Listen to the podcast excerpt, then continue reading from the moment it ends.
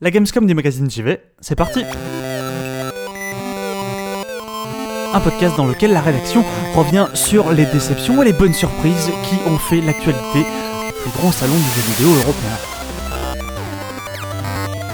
L'émission a été enregistrée en direct sur Twitch le lundi 22 août 2016. C'est parti, hein Eh ben, bonsoir, bonsoir les amis, bonsoir les internets. Euh, un podcast de JV spécial Gamescom 2016 ce soir en direct pour vous. Euh, nous avons eu la chance d'envoyer trois de nos journalistes émérites Mhm. euh, sur les lieux à Cologne euh, en Allemagne. Donc euh, Kevin, Sylvain et Yann, vous allez pouvoir nous dire un peu tout ce que vous avez vu. C'est Ouais. vrai, Et peut-être tout ce que vous avez mangé aussi. Oh. Non. On fera plus émérite là-dessus. Faut dire qu'on a mangé. hein. Est-ce que, bah, si vous êtes tous euh, confortablement installés, on va commencer. Est-ce que moi j'aimerais bien qu'on commence euh, par euh, ce que vous nous racontiez, euh, votre ressenti un petit peu global euh, du salon de cette année? Alors, Qui commence? Je t'en prie, Kevin. Kevin. j'y vais. Euh, Vu de, de Paris, pour en avoir discuté un peu avec Bruno, effectivement, on a l'impression qu'il y avait une sorte de, de, de- de petit silence hein, Hmm. autour de, de la. Gamescom cette année, euh, qui est un silence qui a été à peine euh, tronqué par euh, le, le drama Metal Gear euh, Hmm. Sor- Survive. Survive. J'allais dire sordide. ça, c'est, euh, Metal Gear Sordide. Metal Gear Sordide. Euh, mais qui, ouais, ou peut-être que ça a été le seul un peu euh, moment de cacophonie euh, autour, autour de la Gamescom. Mais sinon, euh, vu de l'intérieur, moi j'ai trouvé que c'était un très bon salon. Toujours dans la. Dans la. Enfin. Dans le fait qu'on peut vraiment rencontrer les gens qu'on- avec qui on discute, par exemple, tout le long de l'année, des développeurs qui viennent là euh, sur des petits stands, etc. Effectivement, si on y va pour, euh, pour rêver, pour voir le, le nouveau, euh, la gros, nouvelle grosse licence de Sony, euh, c'est pas là qu'il faut aller, clairement. hein. Ça se passe de- deux mois plus tôt aux États-Unis. Euh, là, on y va plus pour. euh, Il y a quelque chose de, de l'ordre de la proximité. euh, les développeurs sont souvent là, comme ça, pour te faire la présentation, comme ça, en one-to-one. Ils sont souvent ivres aussi le soir. donc ils sont, c'est vrai qu'il y en a que certains qui sont un peu ravagés de- par le jet lag et peut-être par autre chose. Mais donc voilà, moi, moi c'est un salon que j'aime toujours parce que mine de rien, on essaye pas mal de jeux et surtout on discute avec beaucoup de gens. Et euh, donc voilà, moi c'est ce que je vais retenir, euh, je vais retenir de- du salon annuel. Pas forcément euh, les jeux les plus bouleversants les- ni les plus impressionnants qui m'aient été donnés de voir, mais, euh, mais euh, quelque chose d'enrichissant et, et qui donne quand même. euh, euh, Le ton. le ton de- de- des six mois, voire de l'année à venir, et ça se présente pas mal. hein. Mais est-ce que c'est pas un salon qui arrive euh, trop tôt après le 3 en fait? Est-ce qu'il faudrait pas le décaler un peu ou... Euh, c'est une bonne question, j'en sais rien parce que moi j'ai jamais vu l'E3, donc j'ai jamais été à l'E3, donc je pourrais pas avoir un point de comparaison. Mais moi j'ai toujours bien aimé la Gamescom parce que justement, euh, tu passais de- du fantasme du, du trailer de, de l'E3, Mm. où j'étais derrière mon ordi, à vraiment un contact souvent direct avec les jeux. Bah, Alors- on a l'habitude de dire que ce Ouais. qu'on voit à l'E3, on y On- joue à la Gamescom. Ce qui est un peu moins vrai, mais qui est toujours. Enfin, qui est un peu caricatural, Ouais. mais Ouais. c'est pas fou. Cette année, c'est de dire ce qui rame à l'E3, rame rame au c'est sûr. Et c'est peut-être pour ça que ça donne cette impression de monde en vase clos, en fait. C'est-à-dire que les gens ne parlent pas, ne, ne, ne glosent pas autour du jeu vidéo, puisqu'ils y vont directement et vérifient leur, euh, leurs appréhensions. Mm. Et euh, moi, c'est pour ça que j'ai- j'aime beaucoup ce salon-là, parce que autant la partie technique, euh, publique, pardon, est extrêmement imposante, parce que ça, Oppressante aussi. voilà, ça a convoyé plus de 350 000 personnes, je crois, cette année. Ouais. Ouais. Donc 100 000 à peu près par personne, c'est quand même euh, Par jour. un Par jour. sacré volume. par jour. Excusez-moi. 100 000 par personne, cet homme ne sait pas compter. Et euh, mais au-delà de ça, euh, c'est peut-être une Gamescom qui était pas tonitruante, on va dire ça comme ça. Mais euh, elle a été quand même assez riche euh, dans le sens où euh, pour qui n'importe qui qui a déjà vécu un salon, qui a euh, et a un peu harassé par toutes ces les, les rendez-vous qu'il a, machin, qui a t'as une, une espèce de fatigue mentale. Tout d'un coup, tu découvres un truc euh, sorti de nulle part dont t'as personne n'a entendu parler, et, euh, et c'est là où que se crée le fantasme. Et moi, j'en ai eu une paire euh, cette année, Ça- plus du côté indé pour le coup. Ça, mais- c'est c'est- Ouais. c'est assez juste. Ouais. C'est vrai que le, le- le salon de l'E3 peut parfois être euh, abrutissant par, euh, par l'enchaînement des blockbusters comme ça que tu vois. Alors que là, il y a quand même quelque chose qui. Où on passe vraiment euh, de- et ça aussi c'est- enfin c'est la c'est c'est l'industrie qui veut ça on va en parler plus tard mais c'est vrai que même même chez, les- chez des éditeurs majeurs il, il peut y avoir la petite parenthèse indé ou la parenthèse un peu un peu plus modeste euh, et rafraîchissante comme ça mais c'est vrai que de passer euh, de d'un Titanfall à un jeu à la Manuel Samuel comme on verra tout à l'heure il y a c'est vrai que ça c'est un truc qu'on voit moins le 3 où euh, où il y a plus un plus c'est plus compartimenté les petits jeux où il faut vraiment aller genre chez les Nickel ou des trucs comme ça. Là là là tout le monde est un peu logé à la même enseigne enfin toute proportion gardée. Mais sinon pour répondre à ta question Chris sur le fait est-ce que c'est pas trop tôt après après le 3 euh, si manifestement parce que par exemple bah il y a pas eu de conférence cette année. Mhm. Euh, progressivement en fait elles disparaissent. Euh, c'est Nintendo qui a renoncé en premier à faire un Nintendo Direct à peu près à cette époque. L'année dernière Sony a squeezé la Gamescom pour faire son, sa conf à, la Paris Games Week. Et cette année même même Microsoft a fait l'impasse. Finalement sans doute, euh, peut-être, euh, ils ont été refroidis euh, par, euh, par leur com à, à l'E3. Ils voulaient quelque chose de peut-être de plus modeste. euh. Bah, ils avaient déjà un peu tout déballé, c'est un peu le sentiment que, que tu peux avoir. Peut-être aussi, euh, ouais. C'est Ils auraient fait de la redite. euh, Bah, après, ça. ils auraient pu rectifier le tir aussi, montrer plus de jeux, montrer des séquences. Parce que pour le coup, euh, euh, dans les stands business, euh, on a vu euh, des séquences de jeux euh, intéressantes et qui sortaient un peu de l'ordinaire, qu'on n'avait pas encore vu jusqu'à présent. Mm. Avec un intérêt pas toujours euh, optimal, hein, on, va, on va en reparler, Certes. je pense. Mais, euh, mais ils, ils- ils- ils avaient, ils avaient du matos, ils avaient du matos à montrer. Mais, euh, mais c'est vrai que je pense qu'ils. L'année dernière, ils ont été mis en pleine lumière parce que euh, Sony n'était pas là. Là, ils se sont dit, euh, ils ont peut-être eu peur en fait justement de cette lumière-là, de se dire, bah s'il y y a que nous, on va encore montrer nos jeux et on va peut-être encore se prendre euh, une volée de bois vert sur sur les internets. Alors euh, peut-être qu'ils ont renoncé. Alors c'est aussi pour ça le fait qu'il n'y ait pas eu de conférence cette année, qui a peut-être donné l'impression que c'était un salon mineur. Mais euh, en tout cas, vu l'intérieur, c'était, on a ramené plein de trucs. Je prends une première question sur l'opinion générale du salon, qui est une question de Poison Strat, qui est la suivante, je cite. Putain, est-ce que vous avez cette impression qui est de dire putain, j'ai fait 4 heures de train et tout le bordel juste pour jouer à un jeu que j'aurais pu voir en vidéo? Euh, Non. bah, moi, moins non, pire parce que qu'on y a faire le trois en 11 heures général. d'avion. hein. Voilà, qui est plus une question liée à Déjà, l'E3 on va en général qu'à la Gamescom d'ailleurs. Bah, comme je disais tout à l'heure, moi, le, truc euh, qui remplacera jamais, euh, enfin, en tout cas, qui, qui compensera toujours euh, les 3h30 de train, qui était au demeurant assez sympathique, hein, on a vu plein de gens. Ça dépend C'était tellement le train de l'aventure. hein. c'est vrai que c'était assez fou ce train. Euh, c'est c'est de rencontrer les gens, voilà. C'est alors après peut-être que nous on a notre vision euh, un peu centrée côté journalistique et que si tu es tu vas au salon euh, côté euh, public, euh, oui, euh, je pense que ça vaut pas la peine Ça avait pas un grand intérêt. voilà, hein. ça Sur vaut le pas stand la peine public, d'aller euh, vraiment. euh, se taper 4 heures de enfin 4 heures de train plus au moins 4 heures de queue par jeu à aller voir. Ouais, oui, je ça- crois ça- que Battlefield c'était- 1 a battu le record Ouais. avec 9 heures. Oh. C'était Voilà, ouais. d'autant plus désespérant que euh, sur les stands publics cette année, euh, c'était des stands extrêmement euh, cloisonnés. Genre euh, Ouais. Microsoft, c'était une forteresse, euh, c'était des ouais, c'est quatre, des euh, blocos, quatre cloisons, cloisons noires, tu ouais. voyais même pas ce à quoi tu pouvais jouer Hmm. de l'extérieur. Donc tu faisais la queue, t'étais même pas sûr de savoir ce que t'allais trouver à l'intérieur. C'était quand même tout à fait.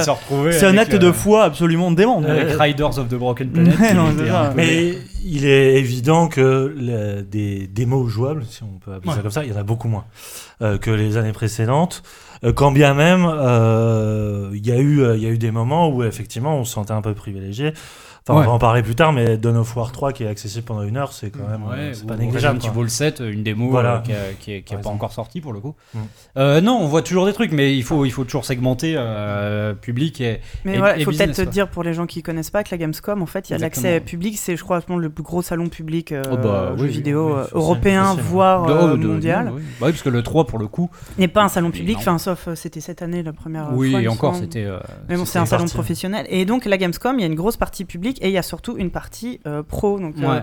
euh, la plupart du temps, euh, quand euh, on y va, on met à peu près jamais les pieds. C'est beaucoup moins funky en fait en termes d'habillage quoi. C'est-à-dire on a Ah plus oui. l'impression Ah, négocier un prêt dans un préfabriqué, euh, un truc en construction, autre chose. Ah bah donc, ouais. euh, euh, c'est c'est un peu deux, deux salons un peu différents. Ah bah oui, donc, non, les ressentis sont complètement différents. T'as as raison, Sophie, de le, de le préciser, parce que effectivement, si euh, vous pensez qu'on va là-bas pour se taper ces 9 heures de queue, c'est sûr que non, non, non, non. Au contraire, moi j'ai trouvé Ouais, euh, mieux organisé que jamais. il euh, paraît qu'un journaliste l'a fait. hein. Oui, euh, un premier jour. Mais La bon. légende veut qu'on en ait fait ça. Pendant 24 heures, il Un homme trompé. fort mal informé, un journaliste de renom. Enfin, pour le coup, moi j'ai trouvé ça hyper. euh, j'ai- raté aucun rendez-vous, ça ça m'était jamais arrivé. euh, j'ai- tout vu. Il y a très peu de retard à part, à part certains, mais pour des, des raisons. euh, Deux, deux petites questions rapides pour, avant qu'elle coule définitivement dans le flux. Euh, la première, est-ce qu'il n'y aurait pas de l'eau sur la webcam? Non, c'est juste qu'elle est floue parce qu'elle fait le point Parce sur qu'on a, un- parce qu'on a un contre-jour à la con et que c'est pas des webcams qui sont faites pour filmer une pleine tablée. Donc, euh, ouais. Voilà. La deuxième, Désolé. c'est, euh, je la reprends, c'est euh, en gros, les éditeurs ont moins tendance à diluer les annonces durant l'année et ont préféré tout lâcher à l'E3 cette année. Euh, les éditeurs, j'ai. C'est un peu toujours le cas, non Peut-être. oui. Bah, Les- So- So- Sony habituellement garde Ouais. quelques annonces un peu plus mineures pour la Gamescom et pas du tout cette année. Ouais, mais Bah, pas, cette année il y parce avait que. Pity, oui, effectivement, l'exemple Le- roi, c'est Pity. Ouais. Ouais. On n'a pas eu de ça, effectivement. Il n'y a pas eu un- une, un- une com comme ça. Mais après, euh, mais je pense que Sony a complètement fait l'impasse parce que euh, non seulement donc je, on soupçonne qu'ils vont refaire quelque chose à la Paris Games Week avec un truc semblable l'année dernière avec euh, donc une, une sorte de, de, de keynote euh, autour euh, sans doute des jeux un peu européens et tout ça. Mais ils ont aussi un événement début septembre autour de la PlayStation Neo. Donc là, ils avaient clairement pas de pas de pas d'intérêt à diluer encore un peu plus leurs annonces. Et sinon pour les éditeurs tiers, non, il y a eu quelques annonces, on va en reparler. Euh, Namco a eu des, des jeux, bon, Konami en a eu un malheureusement. Euh, il y a eu Wargaming, hein, euh, Wargaming, deux nouveaux jeux quand même. il y, a eu, il y a eu quelques annonces, mais oui, après c'était pas la frénésie. Mais est-ce que ça a déjà été le cas la Gamescom? Je n'ai plus souvenir. Et du coup, euh, est-ce qu'on passe maintenant à, à- On va parler des éditeurs un petit peu en, Bah, avec en joie. particulier. Est-ce qu'on commencerait pas par Microsoft, par exemple? Qu'est-ce que vous avez vu? Euh, bah, c'est le premier effectivement euh, par lequel on a commencé. C'est ça, parce qu'eux, ils faisaient un, Microsoft faisait un à événement, pour le coup. un événement à part le mardi soir. D'accord. euh, Ouais. où euh, on pouvait accéder, euh, bah là pour le coup, au stand euh, public avant Le mais public. avant le public. du coup, c'était assez assez rigolo de voir un peu la, la Gamescom euh, behind the scene, comme on dit, un peu, euh, genre vraiment en train d'être construite, euh, les stands, euh, les stands de, de goodies avec euh, les- À moitié vide. à moitié vide, euh, voire euh, à 75% vide, hein, avec les peluches comme ça qui attendaient D'être trouver volé. des, pardon. des- des- voilà. Et nous qui avec avec Yann, on, on errait dans, dans, dans ce salon démesurément grand. Enfin bref, Euh, donc ouais, Microsoft, dès le- euh, donc euh, tout était accessible. Euh, du coup, les jeux à retenir, euh, moi je pense que parmi les, les blockbusters, euh, je pense que je vais quand même parler de, de, de Gears 4 en premier parce que euh, ça à la fois euh, il y a quelque chose de l'ordre de On voit le trailer normalement. maintenant, oui voilà on va vous balancer euh, Selon la magie de la technologie. euh, Il y a quelque chose de très, comment dire, euh, le train-train, quoi. Avec, euh, avec euh, Gears, on est, euh, avec tout ce que ça comporte de bien et de pas bien, on est en terrain mm, extrêmement connu, Bah, quoi. Gears, le pro. C'est hyper balisé, L'impression qu'on avait eu dès les premiers trailers, c'est que c'était neuf mais vieux. Bah, C'était, C'est ton impression de l'avoir déjà joué avant de le voir. Bah, euh, bah, complètement. Après, euh, il y, a- il y a toujours des nouveautés qui, qui vont pimenter, et, et c'est pas désagréable. Hein, ça, y a- euh, au niveau des armes, notamment, il y, a- il y a des nouveaux trucs qui étaient plutôt sympas, notamment une sorte de, de lance-mine qui, qui, comme ça, tu le. C'est, tu- Voilà la nouveauté. le lance-mine, quoi. Voilà la, la nouveauté quoi. Ben non, mais voilà la énorme, nouveauté. quoi. Après, euh, c'est vrai que ça reste un jeu qui est fait pour être joué, euh, pour moi, hein, c'est un jeu qui est fait pour être joué en coop euh, local en fait. Tu joues ça avec, euh, avec euh, ton frangin, ta copine, ton copain, peu importe, mais tu joues au moins à deux chez toi. Mhm. C'est comme ça que tu tu t'amuses. Après, faut pas, faut pas en attendre grand chose. C'est dommage. Moi, moi, c'est, c'est, c'est le truc que je retiens depuis, euh, depuis le dernier E3, que les deux licences euh, quasiment les plus fortes de Microsoft et de Sony, Gears of War et God of War, il y en a une qui, qui soit aussi euh, ancrée dans son propre passé et Mhm. l'autre qui tente quelque chose de relativement nouveau.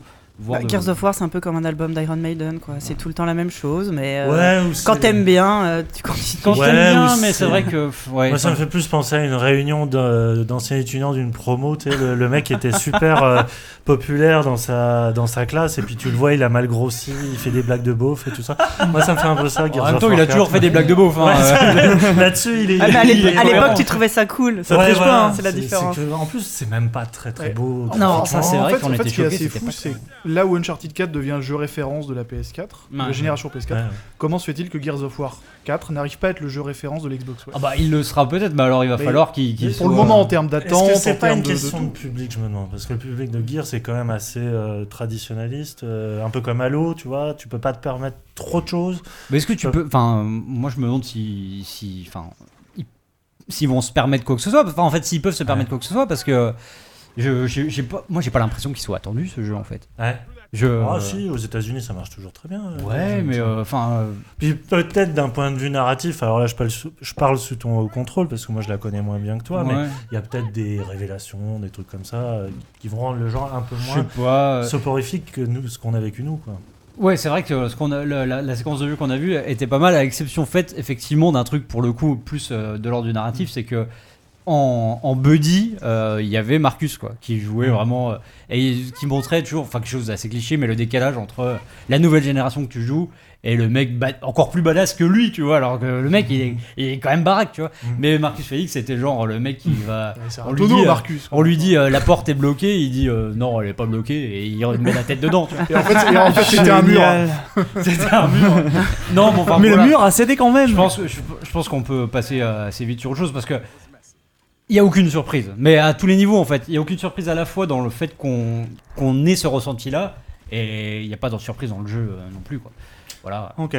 Après, euh, je sais pas, est-ce que chez, chez Microsoft, euh, C'est un truc hybride euh, parce qu'on a joué à Titanfall 2 Ouais. sur le stand Microsoft, oui, on peut en parler. tout de mais suite. euh, de toute façon ils ils l'attendent, Microsoft l'attend énormément parce que peut-être plus que que, que ça. hein, d'ailleurs. Euh, donc le- la suite donc du titre de Respawn euh, qui avait fait un peu de bruit euh, parce que c'était les anciens de Call of qui tentaient vraiment un gameplay euh, assez innovant entre euh, FPS pédestre et puis jeu de méca euh, qui avait déçu notamment parce que au-delà de même pas d'une dizaine de de d'une dizaine d'heures de jeu c'était un peu la vacuité parce qu'il n'y avait pas de truc narratif euh, ça tournait un peu en rond donc celui-là, bah, autant on a, qui est annoncé donc avec une campagne narrative euh, solo pardon, Mm. euh, scénarisée euh, qu'on n'a pas pu voir pour le coup.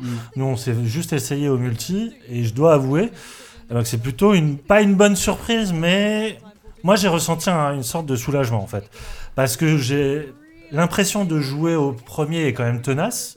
Ça reste le même concept. Vraiment, ils n'ont pas, Bah ouais. ils ont pas chamboulé l'essence du l'essence même du jeu, mais ils ont rajouté suffisamment de micro détails de gameplay et surtout de fluidité et de trucs cool en fait. parce que c- Ces Oui. jeux-là sont faits pour être cool. Euh, si bien que euh, le- l'escarmouche que j'ai faite euh, en, en- à plusieurs était euh, extrêmement efficace. En plus, ils ont vraiment varié les classes de, à la fois de, de soldats et de robots. Mm. Euh, le jeu n'est pas beau du tout, en revanche. Euh, Ouais, après, c'était sur c'est toujours du source. Hein, c'est- Oui, oui, Ouais. oui, ça, voilà, ça accuse un peu. Avec euh, le- terrible. juste le, le fait que tous les écrans étaient dégueux euh, Ouais. dans, dans cet event là, donc euh, tous les jeux vrai. semblaient moches. Ce qui, est, ce qui est assez fou avec Titanfall 2, c'est que moi j'ai l'impression de voir ce que j'aurais dû voir il y a 3 ans. Bah, Ouais, euh, c'est le vrai, un, ouais, Parce c'est que vrai. j'avais discuté avec un des devs à l'époque qui nous avait plus ou moins avoué à mots couverts que bah il voulait un, voulait un solo euh, il n'y a pas Mm. le temps, il fallait absolument que ce soit prêt pour la sortie de la console. Que du coup, bah, le, le 1 c'était c'était Un une brouillon. bêta Un- multi du ouais, 1 en théorie. ouais. Enfin, et même un nous, stress- quand on avait fait le test à l'époque à ouais, Londres, un peu. dès la première journée, on avait atteint quasiment le niveau maxi. On s'est Mm, dit, mm. bah, c'est quoi la suite? Ouais. On s'est dit, bah, il n'y a pas de suite. Alors, on est, enfin, moi, je suis pas en mesure de dire si euh, sur le long terme ce genre d'expérience tiendra le coup. Non, mais il y a- y, une promesse de solo au moins. Il y a des il y a une Ouais, mission ouais, derrière. ouais, mais c'est toujours- pas vraiment sur ça que ça va ça, non, ça, ça marchera. comme Call of. Ouais. Après, euh, moi, enfin, moi j'ai bien aimé. J'ai bien aimé la, la séquence qu'on a faite, même si j'ai eu un. Non, non, pas contre toute attente, parce que j'avais bien aimé jouer au premier sur les salons. Mais Ouais. après, ça m'avait vite saoulé. Mais euh, j'ai bien aimé, euh, malgré euh, un bug, formidable. malgré un bug affreux qui m'a fait planter le jeu au moment où je rentrais dans un mecha. Donc je- j'étais un peu, j'étais un peu déçu que au moment où j'invoque le titan, euh, le jeu plante. Mais euh, mais voilà, enfin ma seule crainte c'est est-ce que euh, ouais, est-ce que ça va être encore un amour de vacances ce jeu Est-ce que est-ce que ça dure quoi? Il y a Killer Noodles, le Ouais. bien nommé, qui nous fait un parallèle judicieux avec Battlefront. Qui est... Moi, Alors- pas du tout Battlefront. Ouais, moi Ce non. serait bien normal. de- Mais oui, sur euh, l'effet waouh euh, au début et puis euh, qui s'estompe. Non, je pense que le parallèle il est clairement avec le premier. Enfin, Ouais. c'est- c'est- Oui. c'est c'est- c'est con de dire ça, mais c'est juste. Moi j'ai retrouvé vraiment le. le- Il y a un côté grisant dans le jeu, effectivement. Par rapport à, à, à Battlefield 1 dont, dont on parlera plus tard, qui moi, comme je connais pas du tout, euh, me perd d'entrée, je sais pas où aller, je sais pas ce qu'il faut faire. J'ai l'impression de gêner en fait plus qu'autre chose. Là, dès le début, t'as as, l'impression d'être euh, d'être proactif, d'être euh, influent sur les événements. Quoi.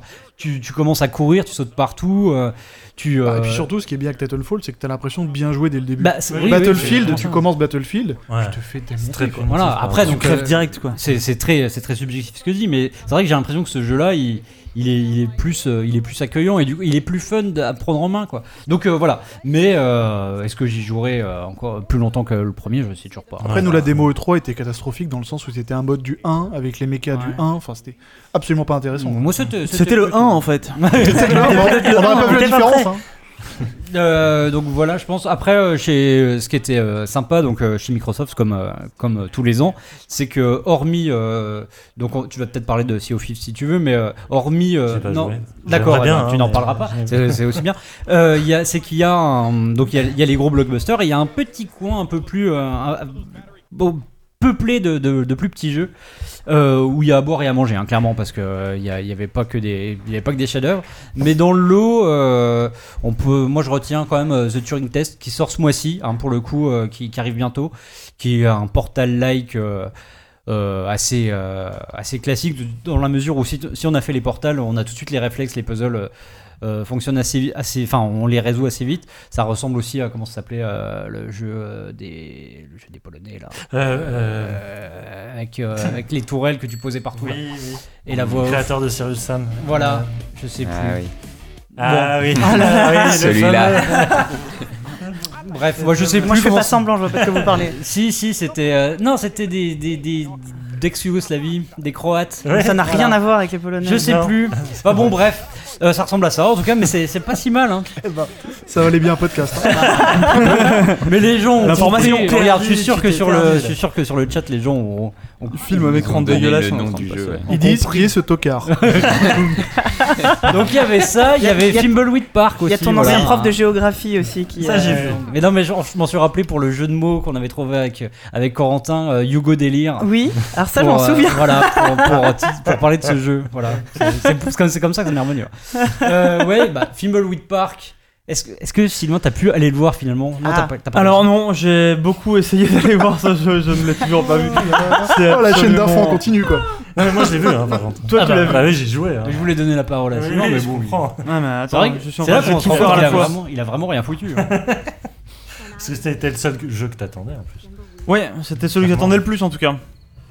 Alors, du coup, est-ce Ah, que bah, c'est donc, ah oui. euh, à la hauteur euh, de l'attente de Sylvain? Donc le nouveau jeu de Ron Gilbert. Hein, euh, De qui- Gary Winnick, les créateurs de Maniac Mansion. Voilà, qui reviennent euh, clairement au point and click 2D à l'ancienne. Alors là, on le voit pas sur le trailer, mais ils reprennent même le, le système de verbe hein, euh, qu'il y avait dans les tout premiers Ouais. Donc euh, moi, j'ai joué, on va dire, sur le prologue, où tu joues euh, une paire d'agents euh, spéciaux euh, type FBI, type euh, Mulder et Mulder Scully. Très Scully, clairement, ça ne se cache même pas, qui enquête sur un meurtre dans une ville un peu bizarre à la Twin Peaks.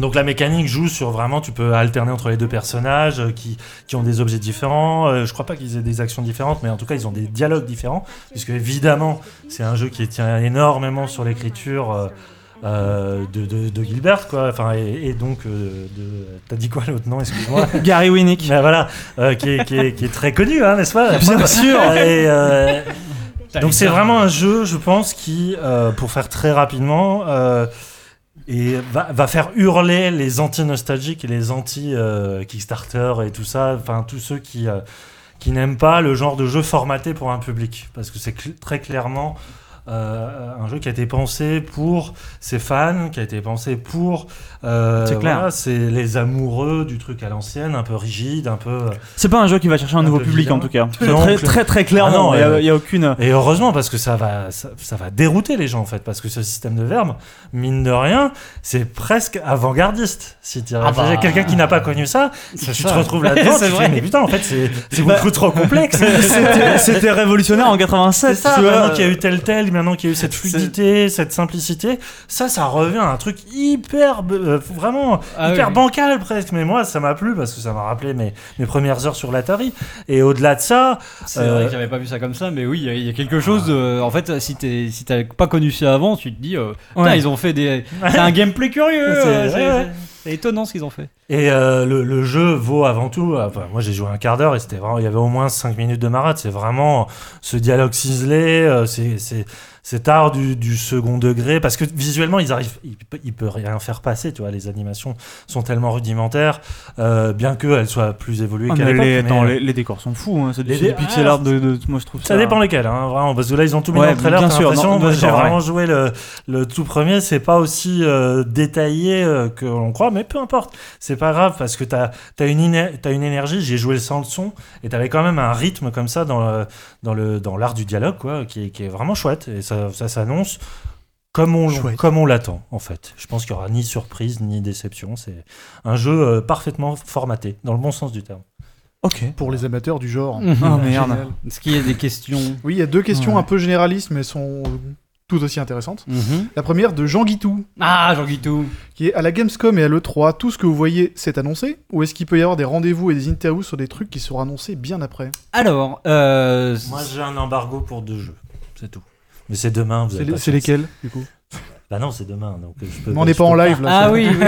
Non, mais Bah, c'est- rien de vraiment. C'est. euh, disons que ça se perd. Il y a à une époque, on pouvait. Euh, ah, Enfin, quoi que j'essaie de me rappeler, l'année dernière, je crois que euh, le, le jeu le, qui avait été. euh, qui devait être annoncé à la Gamescom, c'était Mafia 3, que- qui était sorti une semaine avant. Là, cette année, en fait, au moment où je suis parti, euh, où on est parti à la Gamescom, il y avait encore trois jeux. Euh, euh, Enfin, il devait y avoir trois jeux annoncés. Il y en a un qui est. Trois gros jeux attendus, on va dire. euh. Euh, Enfin, non, pas, attendus, pas oui, attendus, ça. mais disons annoncés. que, mais qui- disons que dès le début, j'avais des rendez-vous pour un jeu et euh, voilà. C'est le classique planning avec jeu, jeu pas annoncé, Voilà, jeu mystère 1, jeu, mystère 2. Voilà. Et Il y en avait trois. euh, donc il y avait celui qui s'avérait être euh, Metal Gear Survive. il y avait le, les Little Nightmares qui finalement avait été annoncé quelques jours avant. Et euh, le dernier, c'était euh, c'était Get Even euh, qui euh, donc avait été annoncé, enfin qui, qui existait depuis un moment, mais qui est arrivé dans l'escarcelle de Namco. Donc oui, ça arrive d'avoir comme ça des rendez-vous pour des jeux mystères. c'est on est assez comment dire on est réticent la plupart du temps parce qu'on on, on se doute que ça va pas être euh, le nouveau euh, le nouveau Uncharted quoi. C'est souvent puis des surtout, jeux- c'est un rendez-vous que tu prends sur la bonne foi d'un mec dont Ouais. le boulot est de te mentir, et de te Ouais. plaire. Donc, euh, c'est euh, D'or- D'ornementer la réalité. Ah, c'est vrai que voilà. de l'embellir en tout cas. C'est vrai que bon. Viens le- voir ce jeu, il est incroyable. Ouais. Bam, Metal Gear Survive. Bon, Oui, mais On a Alors, quelques pour- comptes à Il régler. avait pas menti, il avait dit euh, c'est une grande licence. Bon. pour pour, le- Ouais. pour pour défendre en fait Metal Gear Survive. on, on- Qu'est-ce qu'il y a Ouais. On en parle là Qu'est-ce qui se passe Si vous voulez, on, On fait fait la la parenthèse de Metal Gear Survive comme ça on évacue, On, on ça va passe aller tout de suite. Parce que oui, parce que c'est clairement symptomatique de. la Oui, voilà. Le truc avec euh, Metal Gear Survive, c'est que quand on nous euh, annonce un jeu mystère d'une licence euh, connue, un jeu d'action, machin, euh, euh, on- enfin c'est pas c'est pas une menterie, tu vois. C'est vraiment ça. Euh, le problème, c'est que la personne qui te dit que, que tu, euh, enfin qui va te parler de ce jeu, n'a aucune idée de l'information qu'on va te donner après sur place. Et le problème, il est pas là. Moi, le jeu, je, je veux bien, je, je comprends la, la cabale immédiate, le scandale que ça, que ça suscite. Mais, euh, mais comment euh, Je sais pas ce que c'est. Je, pour le coup, je, suis- je suis allé le voir, j'en sais pas plus que les gens qui sont restés euh, devant YouTube. Parce que, alors pour dire comment ça s'est passé, euh, Yann peut, peut en témoigner. Le rendez-vous a duré, je pense, moins de 10 minutes. Où on était, moi, on était deux dans la salle, je sais pas si vous étiez plus, vous. T'es tout seul. J'étais très tout seul, enfin, voilà. Le camouflé. Et, euh, Même le présentateur était pas là. et il y avait, Ça, c'est a- moi qui ai appuyé sur play. il y avait une, euh, une, une, une nana, euh, une américaine qui était là, qui bosse pour Konami, qui était là pour nous diffuser le trailer YouTube hein, dans une salle dédiée à ça. Ça, ça arrive souvent, ça, par contre. Et Voilà. nous dire qu'on avait qu'il n'y avait aucune possibilité Voilà. de poser des questions. En revanche, elle, elle s'est pas gênée pour nous en poser. Ouais. Voilà, en gros, elle nous a dit dès le début, euh, vous Alors, pouvez poser. aimé, t'as aimé, t'as vous- aimé non, non, alors tu détesté surtout. Vraiment, Elle, ça s'est elle nous a dit le clairement, euh, vous pouvez poser toutes les questions que vous voulez, moi je ne répondrai à aucune. Ouais. Mais par contre, pour faire son reporting, elle, elle, avait, en- elle avait envie qu'on. qu'on- Ce problème, c'est que moi je l'ai vu le lendemain du- de la diffusion, euh, toi le surlendemain. Mm. Et entre temps, c'était un déchaînement euh, sur, sur Twitter. Le, truc s'était fait défoncer de partout. Et du coup, là, tu te retrouves avec cette personne qui ne peut pas répondre à tes questions, mais qui te dit N'hésite pas à, te- à me dire si tu as détesté ou pas. Euh, donc on- voilà, ça, ça peut être ça aussi la Gamescom. Et, euh, donc voilà, moi je comprends euh, que qu'on soit outré. Euh, Moi, en tant que fan de, de, de MGS, j'ai pas envie de voir ça. Mais mais je ne peux, on peut pas dire si ça va être bien ou pas. hein. Ah non, non, clairement. Oui, oui, Ça- bah, ça- ils agitent ça- le cadavre, mais ça bon. a l'air un peu mauvais, hein, mais, mais, mais ça se trouve, ça, ça sera révolutionnaire Bah, dans, en- dans, dans un. Le problème, c'est que ça me fait penser aux spin-off de Resident Evil, tels qu'on pouvait les avoir il y a 15 oui. ans, choses Ouais. comme ça. où- Ah, même euh, cette année. Oui, hein, euh, je- vrai, d'accord. Oui, c'était oui, une catastrophe. hein. Et puis ça a été fait en un an, quoi. Enfin, je sais pas. Parce que- Bah, même pas, ouais. Je, Ouais. je pense que c'est. Non, mais il y a un commentaire qui défend, euh, enfin qui défend un petit peu, même si lui s'en défend pour le coup. Ils disent sans vouloir prendre la défense de Konami, pourtant ce que tu fais. Qui est mon employeur C'est sur- C'est surtout que c'est la mode de cracher sur tout ce qu'ils font. Euh, Kojima a montré un trailer de rien avec Death Stranding Bah et tout le monde dit que c'est un génie. Haha, moi aussi d'ailleurs. bah oui. Alors, c'est vrai, sur cette dernière partie, effectivement. C'est vrai qu'il y a quand même la Le- séparation euh, Konami. euh, Ah oui, c'est le fait est que c'est peut-être euh, la première fois de l'histoire à quel point c'est médiatisé Mm. Qu'une œuvre est génétiquement liée à Ouais. son auteur Mhm. et que Dans le jeu vidéo, la lui- sur le. Oui. Parce que bon, et la lui et la lui Shakespeare. et la lui retirer, c'est c'est Oui. comme enlever un enfant en fait. Du coup, euh, le côté émotionnel de se prendre ce survive euh, dans la tête, même si effectivement on ne sait absolument pas à quoi ça va ressembler, si c'est bon, si c'est mauvais. Tu, tu, ils se mettent forcément en position de, de grands salauds, quoi. Ouais, Enfin, je veux ouais, dire, ouais.